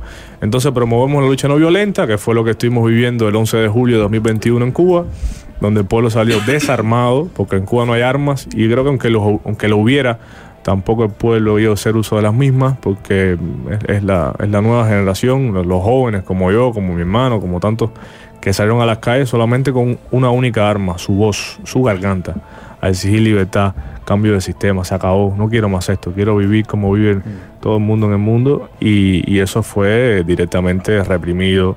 Y por eso hoy tenemos el saldo que tenemos de presos políticos, más de mil en todas las cárceles de Cuba, eh, desaparecidos, tantos exiliados. Esa es la forma nuestra de luchar en cómo entendemos el contexto y la realidad cubana. Que no, está teniendo, digamos, que no está teniendo no queremos, positivos. no queremos otro Fidel. No, A lo que voy es que el- tuviste el movimiento sanicero que hablábamos antes, también fue, digamos, este, la más importante. Tuviste el movimiento, digamos, insurgente de cultural de los aldeanos, de la gente que transmitía de boca en boca a través de la música, digamos, una forma alternativa de ver este, al régimen cubano. Ninguno de estos este, movimientos que parecían que iban a formar una masa crítica lograron su objetivo. De hecho, sí. Yo opino lo contrario y creo que cada movimiento y cada momento de la historia cubana, la resistencia en Cuba tiene 64 años. Tiene el mismo periodo, el mismo tiempo de la dictadura que hemos abocado. Ha sido constante. O sea, el cubano no ha dejado de resistir a pesar de que hemos exiliado. En algún momento fueron las damas de blanco, luego el movimiento San Isidro. Cada movimiento ha tenido un rol. El movimiento San Isidro, por poner el ejemplo que estábamos conversando, sí despertó a la sociedad civil cubana, a toda la sociedad civil cubana, pero despertó particularmente a una sociedad civil, a una fracción de la sociedad civil que estaba dormida hace mucho tiempo y estaba siendo cómplice del régimen. Estamos hablando de los intelectuales, de los artistas. Entonces empezaron a llegar también a, fracciones de la sociedad civil que son importantes, porque el arte es muy poderosa eh, ante los regímenes. Los intelectuales son críticos, arduos y arrastran masa también de la sociedad civil. Pero también llegó a la parte de pobres, a los pobres de nuestra sociedad, porque había negros ahí que encarnaban canciones e himnos, que hoy son himnos nacionales de rebeldía, como es el tema de Patria y Vida que Michael Osorbo encabezó, parte del movimiento San Isidro, que hoy está preso injustamente también por cuestiones políticas en las cárceles del régimen. Todo ese despertar ocurrió de la mano del movimiento San Isidro. Los aldeanos también en su momento cumplieron un rol. Yo tenía 13, 14 años, yo me acostaba en mi cama con mi MP3 y escuchaba aquellas críticas sociales y yo decía, wow, eso que mis padres ya me habían contado la realidad. Pero escucharle a un hombre joven como yo contarla de esa manera, desde la poesía, es muy importante y fue despertar de muchas conciencias en Cuba. Por eso sí creo que fue efectivo y positivo. No lo veo como una derrota. Y, y- pero ¿cómo imaginás que, que deriva esto? Y va a derivar en lo que, en lo- como, como ha caído. Yo decía, este, este tipo de regímenes de carácter, eh, más allá de- del- del matiz ideológico que tenga, si es comunista o no en sus inicios, se deforma.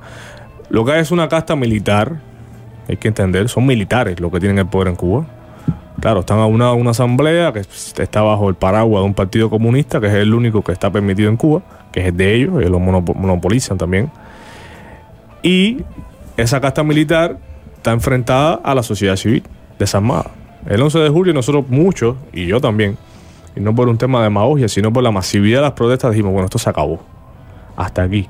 No va a haber forma de que el régimen vaya a salir a la calle y la única forma que tiene es que empiece a asesinar, a encarcelar masivamente, a desaparecer, a desaparecer a las personas. Eso no lo va a hacer porque estaba la comunidad internacional viendo, estaba el internet funcionando. Estábamos todos nosotros diciendo, ¿qué está pasando en Cuba? Pero ¿qué hicieron? Que era con lo que no contábamos de cierta forma, apagaron digitalmente la isla porque ellos monopolizan el internet en Cuba a través de la única empresa que hay, que se llama Texa, que es de ellos, responde al Ministerio del Interior. Y salieron a, reprimir, a matar, a fusilar, a asesinar, a entrar a las casas de día, de noche, no importa hora que fuera, ni la edad que tuvieran, ni quién tú fueras. Ellos aplanaron Cuba completa y pasaron por encima de toda la sociedad civil eh, desarmada. Entonces eso también que provocó dos cosas. ¿Fue una derrota para nosotros? No. Fue el inicio de un proceso. Es- Las protestas han continuado luego del 11 de julio. Tenemos, la sociedad está herida, sí lo está. Han habido más exiliados a partir de, esta fecha, también es correcto que lo ha habido. Pero ocurrió lo más importante, que es el desprendimiento radical y total ya de la nueva sociedad civil cubana con el régimen de Cuba, de los jóvenes, de la gente que quiere cambio real, que quiere algo nuevo, que no le importa ni quién fue Fidel Castro, que no quiere saber de un primero de mayo eh, politizado totalmente por el Partido Comunista, que no quiere saber nada de eso, que quiere vivir bien, que quiere elegir sus representantes, que quiere vivir en democracia, que ya hay internet, limitado, caro, pero eso antes no lo había en Cuba. Hace cuatro o cinco años tenemos internet en la isla. Eso antes no pasaba. Y en esos cuatro o cinco años, mira todo lo que ha pasado. Hace dos años tuvimos 11 de julio. Eso es un factor principal. Estuvo la pandemia también, es cierto, que agravó la crisis política y económica.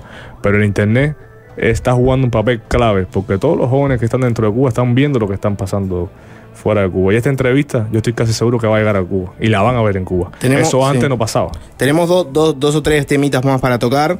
Te no tenemos mucho tiempo, pero te llevo un poco rápido. ¿Cómo ves, por ejemplo, el tema del embargo de Estados Unidos a Cuba? Viste que muchas veces se le, se le dice el bloqueo popularmente. No es un bloqueo naval en el sentido de que no hay barcos que, que impidan llegar, pero es un embargo en el cual Estados Unidos a empresas que quieren hacer negocios en Cuba que vayan más allá de los alimentos y los medicamentos le ponen, imponen sanciones económicas. ¿Cómo, ¿Cómo ves vos el embargo? Que muchas veces es como el gran tópico que divide este, ¿no? al- el debate sobre Cuba. sobre todo desde el punto de vista internacional. En Cuba no se habla ni de embargo ni de bloqueo. En Cuba se, habla de hambre, de libertad y de querer soñar y democracia, pero sí ha servido, eh, le ha servido al régimen. El aparato propagandístico del régimen nos lleva 60 años a nosotros, por lo menos estoy hablando desde el exilio Uruguay, de ventaja. Nosotros somos una comunidad fuerte hace 5 años acá, pero ya hace 60 atrás ya venía haciendo propaganda acá en Uruguay y en toda Latinoamérica el régimen de Castro, con el embargo, el embargo, el bloqueo. ¿Y qué, está, qué hacen? ¿Qué hicieron y qué hacen lamentablemente algunos a la fecha de hoy? Que utilizan la excusa del bloqueo, que no es bloqueo, y podemos entrar en la terminología que es un embargo, por lo que tú decías, y surge porque en los inicios de la, de la revolución Fidel expropia muchas eh, propiedades de los cubanos y, eso fue una respuesta de, la, administración norteamericana en aquel momento, de una forma de, de evitar también que, que, pase- que- que el régimen de Castro siguiera pisando el pueblo de Cuba y siguiera su avanzada en nacionalizar, en expropiar, etcétera. ¿Qué pasa realmente con la ficha que ellos juegan internacionalmente? Y algunos se prestan a ese juego, que utilizan el bloqueo como una especie de carta de inmunidad diplomática cuando se les pone de frente a la realidad cubana. ¿Por qué tú reprimes a tu pueblo? ¿Por qué tú tienes más de mil presos políticos? ¿Por qué en Cuba hay hambre, necesidad, miseria? ¿Por qué el pueblo no puede pedir libertad? No, porque existe un bloqueo. ¿Verdad? Por culpa del bloqueo. Es que pasa todo esto en Cuba. No, eso es falso. El verdadero bloqueo lo tienen los dictadores en Cuba. Ellos son los que tienen el bloqueo. Igual hay un embargo que, que complica económicamente, ¿no? Y tiene algunas cosas que son Si la, particularmente crueles. si ¿no? tú vas a las tiendas en Cuba hoy en día, que están totalmente des- desabastecidas, los principales productos que vas a encontrar tienen la etiqueta Made in USA, o sea, hechas en Estados Unidos. ¿Dónde está el embargo? Los medicamentos no entran en el embargo. ¿No hay un tope de remesas, por ejemplo, que tiene el embargo? Que no te pueden mandar. Eso va variando por administración, pero Ajá. estamos hablando que hasta mil dólares se llegaron a mandar desde los Estados Unidos a, a Cuba, cuando el salario promedio de un cubano pago por el régimen siempre ha sido de 20 dólares hasta 60. O sea, es toda una, una, una ficción. ¿Existe el embargo? Sí, existe. Y tiene consecuencias concretas. y como tiene eso. Yo tengo consecuencias, familia en y Cuba tiene y, le quiero consecuencias mandar concretas plata. que están apuntando a que, a que sea el régimen que la sufra, no el pueblo cubano. O sea, eso hay que entender eso, porque cuando yo mando una remesa a Cuba, quien me saca el- con toda la inflación y todo lo que han creado y los porcientos que meten la mano en los bolsillos, es la dictadura cubana, no es el, el gobierno norteamericano. ¿Cuánto se lleva más o menos? Y se llevan, imagínate, siempre se llevan, cada 100 se llevan 100, 15, 20 dólares se llevan, cada vez que uno manda. Y no es eso, tu familia en Cuba no puede circular con esa moneda, la isla tiene que cambiar y entra todo una, parece ficticio, eh, orwelliano, lo que tienen armado dentro de Cuba con el tema de los precios y la inflación. Entonces las tiendas están los precios en, en moneda extranjera, pero el obrero gana en pesos cubanos. Es imposible. Es como una economía paralela en otra moneda como el Exactamente, es lo que pasa en Cuba. Y te, te hago otra que viene un poco por ese lado. Muchas veces nosotros, por ser, digamos, latinoamericanos, vemos bastante, eh, el, digamos, la lucha de los cubanos que quieren democracia aislada de otros países que viven realidades muy parecidas. Y a veces pasa que los que defienden ese tipo de, regímenes lo que hacen es usan el clásico argumento de, bueno, y no condenás, por ejemplo, te dicen, condeno Cuba. Bueno, ¿y pero por qué no hablas de China? ¿Por qué no hablas de Arabia Saudita? ¿Cómo se llevan ustedes con eh, ese tipo de argumentos que muchas veces se escuchan, ¿no? Bueno, quieren que condenemos a Cuba, pero hacen un tratado con China, ¿no? ¿Cómo se llevan con ese tipo de argumentos? Y esos argumentos defraudan, sobre todo porque cada vez que los vemos, generalmente vienen de parte de la clase política, hay que decirlo, es de donde emanan este tipo de documentos, de la misma clase política que después se raja las vestiduras hablando de latinoamericanismo, de los pueblos hermanos latinoamericanos. Entonces cuando toca señalar y poner el foco en las dictaduras de la región, queremos llevar el debate a Asia, queremos llevar el debate a otra parte de- del planeta, con tal de no señalar, con tal de no decir, bueno, sí, hay una dictadura. ¿Hasta cuándo va a estar la clase política? Mayormente la de la izquierda, porque hay que decirlo, la izquierda de Uruguay, el Frente Amplio. Y antes nosotros nos, pesa las declaraciones de Fernando Pereira, sobre todo por la siguiente razón. Yo se lo decía, muchas amistades nuestras, muchas amistades mías son de izquierda. Y en la política diaria nacional podemos tener debates y puntos diferentes, pero cuando se trata de Cuba y derechos humanos, todos convergemos en lo mismo. Hay una dictadura y un régimen.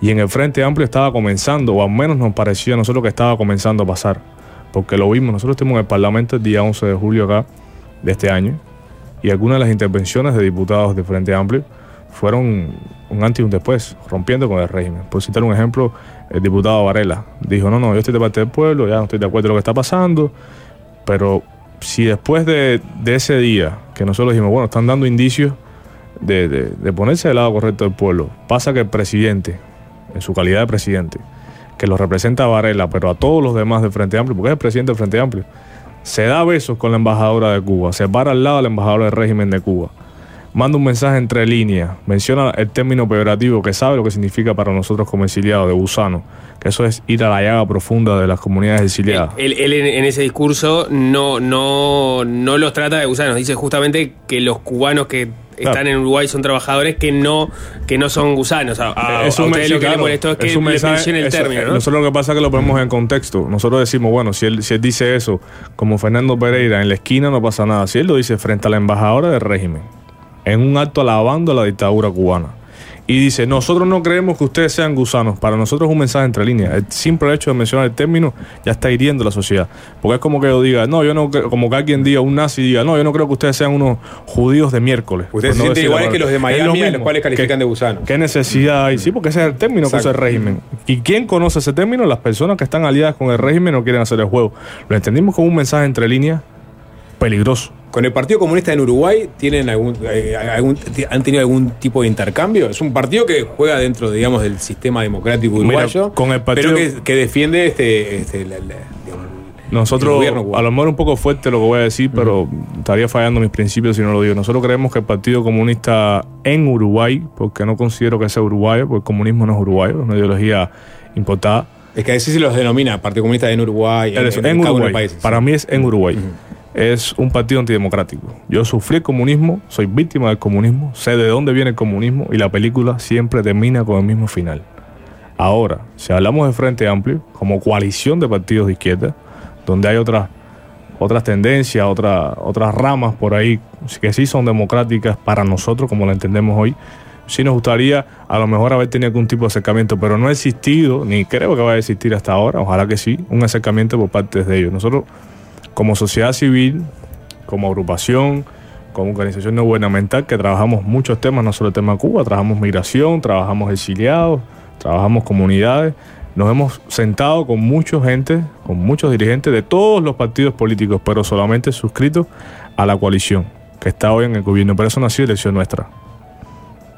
No. ¿Tuviste en algún momento un acercamiento invitando a gente del Frente Amplio para dialogar, por ejemplo? Pero es que nosotros no invitamos realmente a nadie a dialogar con nada, porque nosotros somos la sociedad civil, nosotros no tenemos que andar codeándonos con los políticos. Los políticos se interesan en nosotros porque entienden que las sociedades, las organizaciones de la sociedad civil tienen un rol, que es cubrir esas, esos espacios que, que a veces desde el punto de vista gubernamental no se ven. Y nosotros siempre llevamos a la mesa esas cosas, como decía con el tema migración. Cuando pasó aquel debate en presidencia, que una parte de la sociedad civil uruguaya planteaba el libre visado, para los cubanos nosotros decíamos no, pero no porque no, sino porque el derecho a la vida va antes, la migración tiene que ser ordenada. O sea, nosotros sí participamos en diferentes espacios. ¿Y pero- te sentarías, por ejemplo, a dialogar con un comunista uruguayo, por ejemplo? Y depende, ¿a dialogar de qué? Y si, si de te- democracia. digo, si los- quiere- los si comunistas quiere, en Uruguay claro, participan si quiere- dentro del juego democrático, son elegibles Pero es cada- que es muy difícil. cada- en cada elección. A, a lo que hoy es, es un poco, digamos, este. eh, Yo estoy abierto al debate. sí. Al debate sí. Al diálogo no, por ahora, porque la posición que ha adoptado el Partido Comunista en Uruguay con nuestro exilio y con nuestro pueblo ha sido contraria a las libertades, ha sido contraria a nuestros derechos, ha sido pro régimen en Cuba. Por eso estaría dispuesto a un debate, no un diálogo. Porque la postura de ellos ha sido histórica. No, es- no hemos sido nosotros los que hemos eh, agredido al Partido Comunista en Uruguay.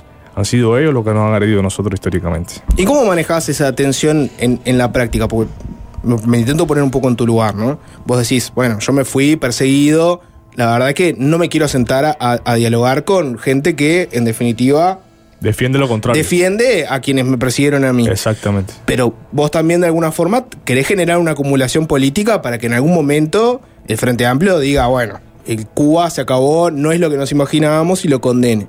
Entonces, ¿cómo haces para propiciar un diálogo, siendo que en el fondo vos tampoco estás muy proclive a tener esa discusión? Con ¿Cómo, haces para generar esa Con el acumulación? Partido Comunista en específico estamos hablando y con el MPP que también eh, se ha prestado a juego de régimen. Mira, nosotros te decíamos, nosotros somos sociedad civil y no somos un grupo político. Nuestros pares es la sociedad civil. Nosotros hoy en la sociedad civil uruguaya de izquierda, incluso algunos que se identifican con el Partido Comunista en Uruguay, están de acuerdo con nosotros. Sea, no de acuerdo con nosotros, están del lado de la verdad, están del lado del verdadero pueblo de Cuba. Y con eso con lo que nos, con lo que nos quedamos nosotros. Yo salgo a caminar por Montevideo, me escriben eh, amistades, nos llegan mensajes por todas las redes sociales de votantes de la izquierda que sí simpatizan con el verdadero pueblo de Cuba y sí entienden que en Cuba hay una dictadura, contrario a lo que sus representantes defienden. Entonces, ¿a qué apelamos nosotros? La conciencia ciudadana, a que sean los votantes quienes vayan entrando, eh, según vayan empatizando y, empapándose en la realidad de Uruguay, que ya no es la de hace cinco años, porque ya somos más de 30 mil, le exijan un futuro que los representen también, porque no puede ser que vos seas votante y pienses que en Cuba una dictadura, vos seas votante y pienses que Cuba hay una dictadura, él sea representante y se pare y diga, no, en Cuba hay democracia, yo soy aliado, entonces no es representante de nosotros, o, no está bien, o no estamos siendo bien representados. Jorge. A eso apelamos nosotros. Tenemos que cerrar este un- un- en, en pocas palabras. ¿Cómo imaginás el día después? Después, o sea, que cae la, la dictadura en Cuba, este, se instaura un régimen democrático. ¿Cómo imaginás la reconciliación si es que existe? ¿Habría, a- ¿Cómo sería la salida? Muchos países han- a lo largo y ancho del planeta han atravesado esas transiciones. ¿Habría reconciliación con perdón masivo? ¿Habría que juzgar a los que cometieron crímenes? ¿Hasta dónde llegarías tú?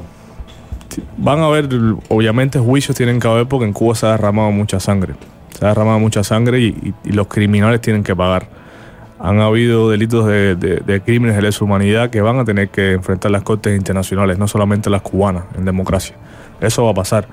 Pero lo que sí, lo que sí destaco que va a pasar que todo esto tiene que pasar con las garantías democráticas que no tuvieron los cubanos ni del 59 al 60 ni del 60 a la fecha de hoy. No podemos repetir lo mismo que, que nos ha hecho que yo y tantos miles de cubanos estemos sentados acá en Uruguay, a la distancia de nuestro país. Bien, Jorge Valdés, fundador de Cubanos Libres Uy, gracias por... A ustedes por la invitación y por el espacio. Muchas gracias. Fácil desviarse.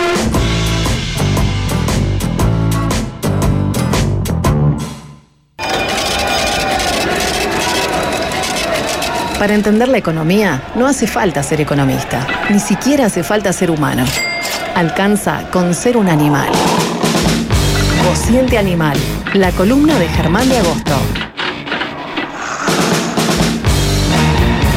Lo anunciamos, lo pueden encontrar en Instagram, por ejemplo, con la versión de Ken que le hicimos vía inteligencia artificial. Lo, em- lo empeora la, la versión de Ken. Sí, totalmente. O sea, es el único caso en que lo empeora. ¿Cómo anda, Germán? ¿Cómo andan? ¿Todo bien? ¿Todo bien? ¿Cuál de todas las cifras que tenemos nuevas es la que te emociona más? Porque vos sos un comunicador sobre la economía que te manejas mucho con la emoción. Intercambiamos en la semana. la etiqueta. Sí, sí, intercambiamos en la semana. Germán me pasa, salió tal dato, ojo con esto, mira tal tema. A vos la, la- la emoción es un buen motor para tus columnas. Entras a por la columna. ¿Qué, ¿Cuál es el, el- el número que te tiene más emocionado? No, viste, no, no, te diría emocionado. más interesado. pero- bueno, ten- tenemos el número, el último número. El último. El último, que tiene horas y que es un número llamativo. Está fresquito. Totalmente. Que hablamos recién. Inflación. ¿Cuánto fue? Eh, acercándose al rango meta. No, no. No. Casi, ca- casi que empieza a alejarse el rango meta. Para el otro lado. No. Sí. Así es. así Sapo es. se está enterando en este mismo momento. Estoy enterando. Yo estaba. ¿Y cómo cambia, cómo cambia tu vida, Sapo? No, no, ¿Estás yo- en shock? Yo estoy. este, Emoción, hablando de las La emociones. emoción. Yo creo que la inflación no me tiene tan preocupado en este momento. Y bueno, Eh, porque ya hace unos meses. Porque, que- no, porque no, es- no es un tema de preocupación en los últimos meses, como dice Nicolás. En todo caso, saber la trayectoria del déficit. Uh, mirá. Eh, Diego Sass, dos puntos. La inflación no me preocupa mucho. Pongámosle simplemente el número 4,8, o sea que está por abajo del centro. 4,8. Del rango que es el número más bajo que tenemos desde noviembre del año 2005. Es, eh, lo cual es sumamente relevante pensando en qué otra variable. Impresionante, ¿eh? Salarios. Sí, sí, no, Porque no. de alguna manera, por más Noviembre de 2005, este. Sí, vos estás viendo parte de la caída del dólar, la estás viendo ahí. Estás viendo ahí. Y estás viendo también parte de la reversión del precio de las frutas y la verdura, que fue lo que fue el carajo el año pasado. Y justamente Sí. ahora estamos viendo cómo, cómo se da vuelta. Y en particular estás viendo en este caso incluso el precio del agua. Cayó 24% en términos mensuales asociados justamente a las medidas que se hicieron vinculadas a los tributos que paga el agua. O ¿Y sea, pesa que- esa en la canasta? Está dentro de la categoría más pesada, que es justamente alimentos y bebidas alcohólicas, que es la que tuvo mayor incidencia en la caída y es la que también Co- cayó. Y dentro de eso vos tenés frutas, verduras, tenés carne y también tenés eh, lo que es agua. Con lo cual vos vas a tener un rebote cuando las medidas pierdan su efecto. Y ahí lo vas a ir viendo, pero ya, está, ya es esperable que este- vamos a ver estos meses como de un piso bastante importante, como este dato que tenemos que llama la atención, pero después volvería a tener una tendencia porque seguiría esa comparación con datos de inflación año- del año pasado que fueron muy altos. Entonces te puedes jugar esa base de comparación, que es lo que estás viendo. La- las estimaciones iguales que van a. septiembre, pensá que septiembre del año pasado estábamos como en 9,9. O sea, el punto de comparación. Vamos a terminar en una inflación que va a estar cerca del piso del expectativo. Y ahí, exacto, ahí depende de quién le preguntes. Si les- le preguntas a los empresarios, te van a decir la inflación no va a bajar del 8%. Si le preguntas a los analistas, la van a ver ahí entre 6 y poco y 6,6. Y el gobierno que la está viendo abajo de 6. O sea, esas son como las tres visiones que hoy tenés. Después te preocupaba, ¿qué era el otro que te preocupaba? No, no, El- la, el la- trayectoria del déficit fiscal. ¿Cómo va a cerrar este quinquenio el gobierno?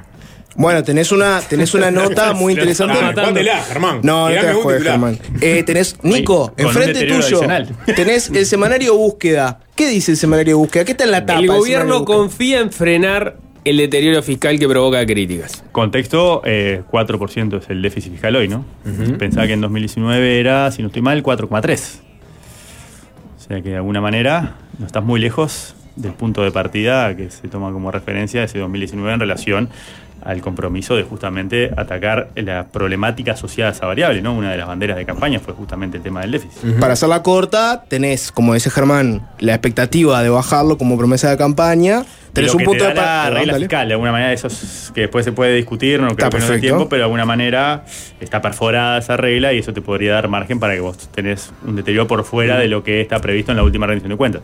Si lo que está previsto se cumple, no tendrías ese deterioro adicional, pero de alguna manera estamos entrando en, en un terreno complejo para los números fiscales porque estamos en, en el momento donde empieza a pesar la, la economía política, más la economía política de las coaliciones, que es doblemente problemática a la hora de pensar en, en mantener las cuentas públicas en orden, porque tenés que satisfacer un espectro de aspiraciones, deseos, intereses que es mucho más amplio para mantener esa cohesión en un entorno donde vos pasás de socio a, competidor. Entonces, Pero, de alguna eh, manera, ¿cómo atendés todos esos reclamos?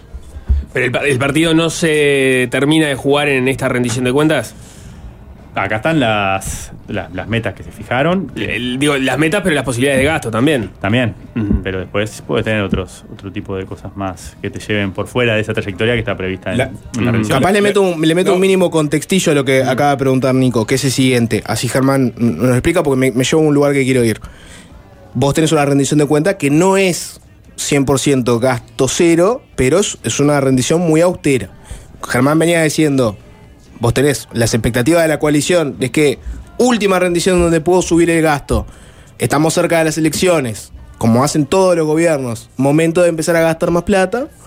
Entonces hay una expectativa de que de esta rendición termina siendo muy poco para, para las ganas que tienen de gastar. Pero el otro día, y, ahí te, le añado un poco de contexto lo que decía Nico, el otro día hicimos una nota con Martín Córdoba y lo que él comentaba era que estaba una regla fiscal está la promesa de ser austeros, pero uno ve que hay determinados mecanismos con los que el gobierno eh, ha podido gastar más. Y, y hablaba concretamente del tema de las obras públicas. Y cosas que se salen por fuera de la regla fiscal, pero en definitiva te permiten a vos hacer gasto, mostrarle a la gente que estás construyendo cosas, haciendo obra pública, generando empleo, pero que no necesariamente te van a terminar impactando en el número final como para que la gente diga, "Ah, no cuidaron el gasto. ¿Se, Tal cual. se entiende? Sí, si no estamos mal y no recuerdo mal, justamente debía hacer referencia a él a la parte de las inversiones asociadas a infraestructura por la CND, que no entra dentro de lo que ellos llaman El el, perímetro perímetro, fiscal. fiscal. como esa analogía de... Y también lo que tiene que ver con el fideicomiso de vivienda. Esas dos cosas no están justamente contabilizadas y básicamente si tienes un incremento por ese lado, asociado probablemente a esto que estamos hablando de eh, las tentaciones de la economía política, vos ahí justamente tenés como una trampa al solitario, de alguna manera, porque tenés tu regla fiscal, pero no, no te encorseta tanto como supuestamente habías afirmado que lo iba a hacer. ¿Y qué pasa con la rendición No, ahí? Yo perdón. como gobierno puedo poner una rendición relativamente austera, Bueno, ahí se está pero por la paralela puedo hacer gasto de estos otros mecanismos. Y es lo que se está discutiendo. Pero lo está haciendo, en, par- en parte es lo que se está discutiendo. Parte o sea. lo que se va a discutir, se está discutiendo ahora y va, Pero esto tiene la trayectoria fiscal justamente, no, no- no es de ahora. A ver si compartís en algo, en todo, en parte, lo, lo que ponía Javier Radeo a propósito de esta nota, justamente, no sé si la citaron de búsqueda, ¿no? Todo el deterioro fiscal posterior a septiembre pasado fue causado por aumento de gastos y nada por pérdida de ingresos, por un lado. Los gastos vuelven a subir porque habían sido reprimidos transitoriamente y no reducidos permanentemente. Había sido advertido por Aedo, ¿no? Eh, que es una cosa de la cual de Aedo viene insistiendo desde el inicio El- de, de claro, este desde antes, ¿te acuerdas desde antes incluso, ¿no? Es imposible reducir, eh, creo que eran 900 millones, eh, sin. Pero de alguna manera lo que está haciendo referencia es que parte de esa corrección fiscal tuvo que ver con caída en salarios, tema transferencias y tema pasividades que están atadas a los salarios. Entonces, de alguna manera, si vos ahora tenés un compromiso que es sensible desde el punto de vista político, dado en el contexto en el que estamos, de recuperar el salario real, y eso estaba ocurriendo, esas dos cosas se te, se te van a dar vuelta. Y con la inversión está pasando algo similar. O sea que de alguna manera es eso que está diciendo Javier. Y sobre los ingresos, bueno, vos tenés que atender la sequía, que obviamente no te demanda la cantidad de recursos que te podía demandar el COVID, y ahí hay otra discusión que después señala Javier en torno a la petición de que se aumente esa, la cláusula de la deuda, o sea que ahí también tenés ese tema, y también a que la economía va a crecer poquito. No, La última encuesta de expectativas del Banco Central, la que va la de Uruguay, va a crecer 1% este año. De alguna manera ahí podés tener una afectación por ingresos, más allá de que el ingreso tiene que ver con esos gastos que se están revirtiendo, como era esperable que se revirtiera, dado la dinámica que tuvo, o la composición de la corrección fiscal que, que tuvimos en los primeros dos años de la administración, y vos volvés a tener un patrón similar al que es un patrón histórico, más allá de que tenés esta regla. Otra cosa que pasó con la regla. El crecimiento potencial se estimaba en 2,1%. Es decir, la velocidad crucero de la economía o la capacidad de crecer en el mediano plazo, dado la dotación de recursos que tenemos, se estimaba en 2,1 anual.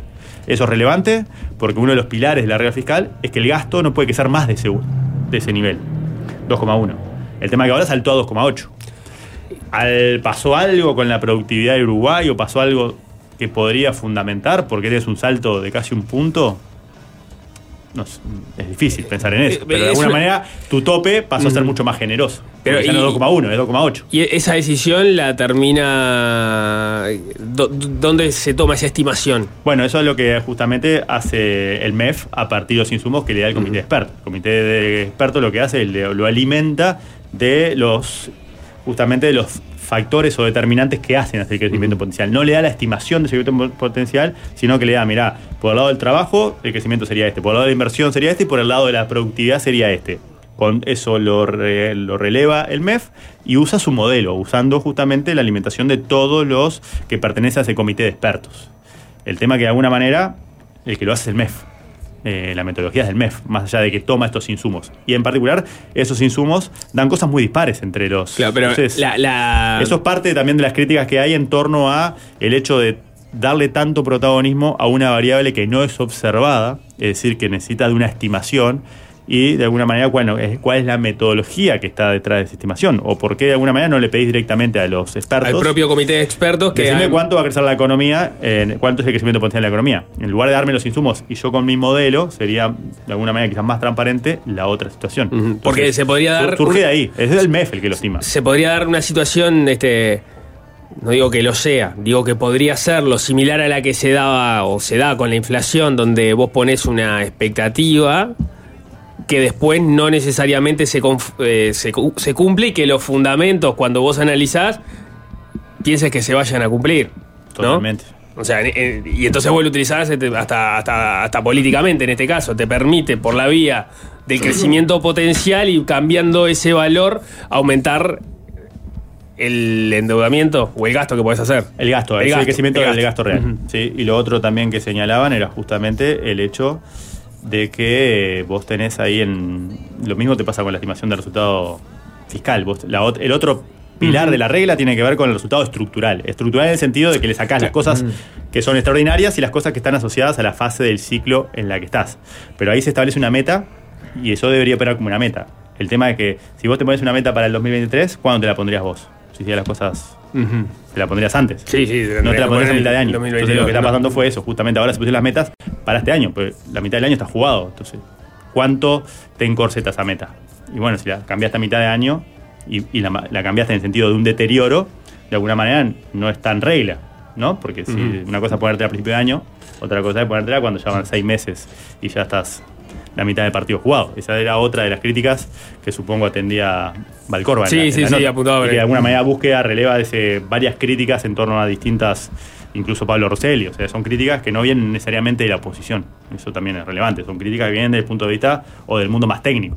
Que de alguna manera está diciendo, ya sean los aportes del CIMBE, por ejemplo, que también ha aportado mucho en el sentido de los insumos para pensar la regla fiscal, y Alan Silota, por ejemplo, Martín Valcobra, como vos lo citaste, o ahora estamos señalando el caso de, de eh, Pablo Rosselli, también se manifestó Florencia Car- Carriquini en ese sentido, Alfonso Capurro también, que forma parte, Que forma del, parte, del comité. Bueno, vamos a ver si ahora vamos a, creo que dijo es algo así como es una prueba de fuego para la madurez de esta institucionalidad. O sea que de alguna manera hay críticas atendibles desde el punto de vista técnico, que hacen justamente... Por, por lo menos de la transparencia, porque ahora lo que se está discutiendo es, no se sabe o hay dudas. Bueno, en tanto las metodologías, en tanto lo que vos estás, lo que es clave para vos estimar las variables, es- no es observable, justamente ahí tenés una- un componente donde vos deberías explicitar metodologías. Entonces, claro. si no las tenés tan explicitadas, de alguna manera no está siendo tan transparente. Y y además deberías encontrar ese argumento que te, que te justifique cómo vos aumentaste la productividad de Y manera tal que puedas tener un crecimiento. de lo que es no observable es eso. Claro. Entonces, ¿cómo lo, ¿qué narrativa acompaña ese aumento de siete décimas de una variable sí. que tampoco cambia tanto? Porque justamente nos da la pauta de cuánto podemos crecer a mediano plazo. Una mejora del capital no humano, cambie. una mejora de la productividad Tenemos una mejora del capital humano. O sea, tenemos una hiperreforma educativa que va que en seis meses dio vuelta a todo. Tenés una mega shock de infraestructura. Tenés un mega shock de recapacitación a través de, Sí, sí. de Defop a los el Defop la trabajadores. está rompiendo. Tenés, eh, te abriste al mundo de, de repente. Sí, te tecnificaste de una manera tal que con el mismo capital y la misma inversión lográs este, digitalizaste el mayor Estado. O sea, ¿qué, qué hiciste para aumentar tanto tu productividad? No es, el, no es el caso en este momento. Entonces, de alguna manera, ahí entra esa parte de, bueno, de dónde sale este número, cómo se estima, cuáles son los parámetros, qué modelo que tiene el modelo. Entonces, y Porque de alguna manera eso es lo que te encorseta. Y si vos lo levantás y pasás de 2,1 a- como límite de gasto a 2,8, una cosa. Y lo mismo pasa para la meta estructural vinculada a esto que estamos diciendo. Tengo otra cifra que, que no tiene nada que ver con nada, pero lo, lo añadimos al popurri. No es un número, es una letra. AA más. Estados Unidos. Estados Unidos. Fitch le bajó la calificación de deuda a Estados Unidos, que tenía AAA, la, la mejor calificación posible, y ahora bajó al terreno de los mortales Estados Unidos. Es uno más, bienvenido al barrio, es AA más. Ya no sos intocable. ¿Cómo hay que leer esto, Germán? ¿Me tiene que importar a mí, uruguayo, promedio, asalariado, andador de ómnibus, devorador de choripanes? ¿Me importa que, que cambie Unidos la queda deuda? aislado del mundo, ¿eh? Atención. por fuera. Aislado del mundo. ¿Sensaciones? No puede acceder al crédito a los dólares. Argentina no y Estados Unidos. Me, me tiene que importar que, le- que Fitch le haya cambiado la Creo deuda que a Estados Unidos. una columna. Ah, bien. Eh, Siempre usando las neuronas, Jorge Valmeli, ¿eh? Pero sí, es, es el motor creativo de todo. Me tiene que Eh, importar que Fitch le Pero de cambie. alguna manera pensá que para nosotros, países como el nuestro, la, la tasa libre de riesgo que tomamos como referencia es esa. Entonces, de alguna manera, si eso sube, nos sube el costo de financiamiento soberano. Claro. O sea, sea, sube te- el costo de financiamiento soberano, sube el costo de financiamiento para el sector privado y sube para el sector privado, sube para las familias. Entonces, de alguna manera. Pará, bajame la tierra. Soy, soy yo. soy soy Jorge, base, soy el sapito. Soy Nico. ¿En qué me Lo que cambia? es libre de riesgo, capaz que ya no va a estar tan percibido como tal libre de riesgo y se supone un poquito más. Ajá. Te piden un poquito más de tasa. Y dado que es el pri- pensalo como uruguayo. Sí. Uruguay paga una deuda que tiene como un interés que tiene como dos escalones. El primer escalón es la tasa libre de riesgo, es la tasa de Estados Unidos. Y el segundo escalón es el riesgo país. O de alguna manera es la prima que pagamos por no ser Estados Unidos. Obviamente en nuestro El caso impuesto bajo, de no ser en Estados el caso Unidos. de Argentina es in- enormemente astronómica ya la, El, el- la el cifra. primer escalón ya está más alto. Entonces, por más que vos hagas todo bien, cumplas la regla fiscal. Todo lo que prometiste, sí. Igualmente, podés reducir el segundo escalón, pero el primer escalón puede ir en aumento justamente asociado a los riesgos que están detrás de esa rebaja vinculada también a los temas que estamos discutiendo acá. La parte fiscal asociada a todo el Bidenomic, Bidenomics, Ujú. y todo lo que tiene que ver con la trayectoria de deuda. Porque tal, en algún momento iba a pasar. Estamos hablando de países sumamente endeudados. Qué lindo igual es ver a Estados Unidos peleándose con Fitch como un país tercermundista No, cualquiera, noticia. diciendo, no, están manejando datos viejos, no están así, en realidad están con los papeles atrasados. Me encanta. eso, entonces. No es una gran noticia en el sentido que sea buena o Es una mala, gran sino que noticia llama la atención y es una gran noticia como insumo para problematizar en torno a todas las cuestiones. Así que recojo el Perfecto. guante creativo, Bueno. Jorge, y encaramos esa. Queda para columna. Eh, Sapo, ¿tenés alguna pregunta de economía doméstica vos? Tengo demasiadas preguntas, pero tengo cuatro minutos pasadas las, cuatro, las, nueve, las nueve, las siete, las, no sé Las qué son. 19. Las 19. Tengo una garganta Con arena. eh, eh, de Jorge Valmedi también de más deteriorada que el déficit fiscal. Estoy este, en mejor uruguayo. momento. Así que nos tenemos que ir. Y cinco. Chao. Fácil desviarse.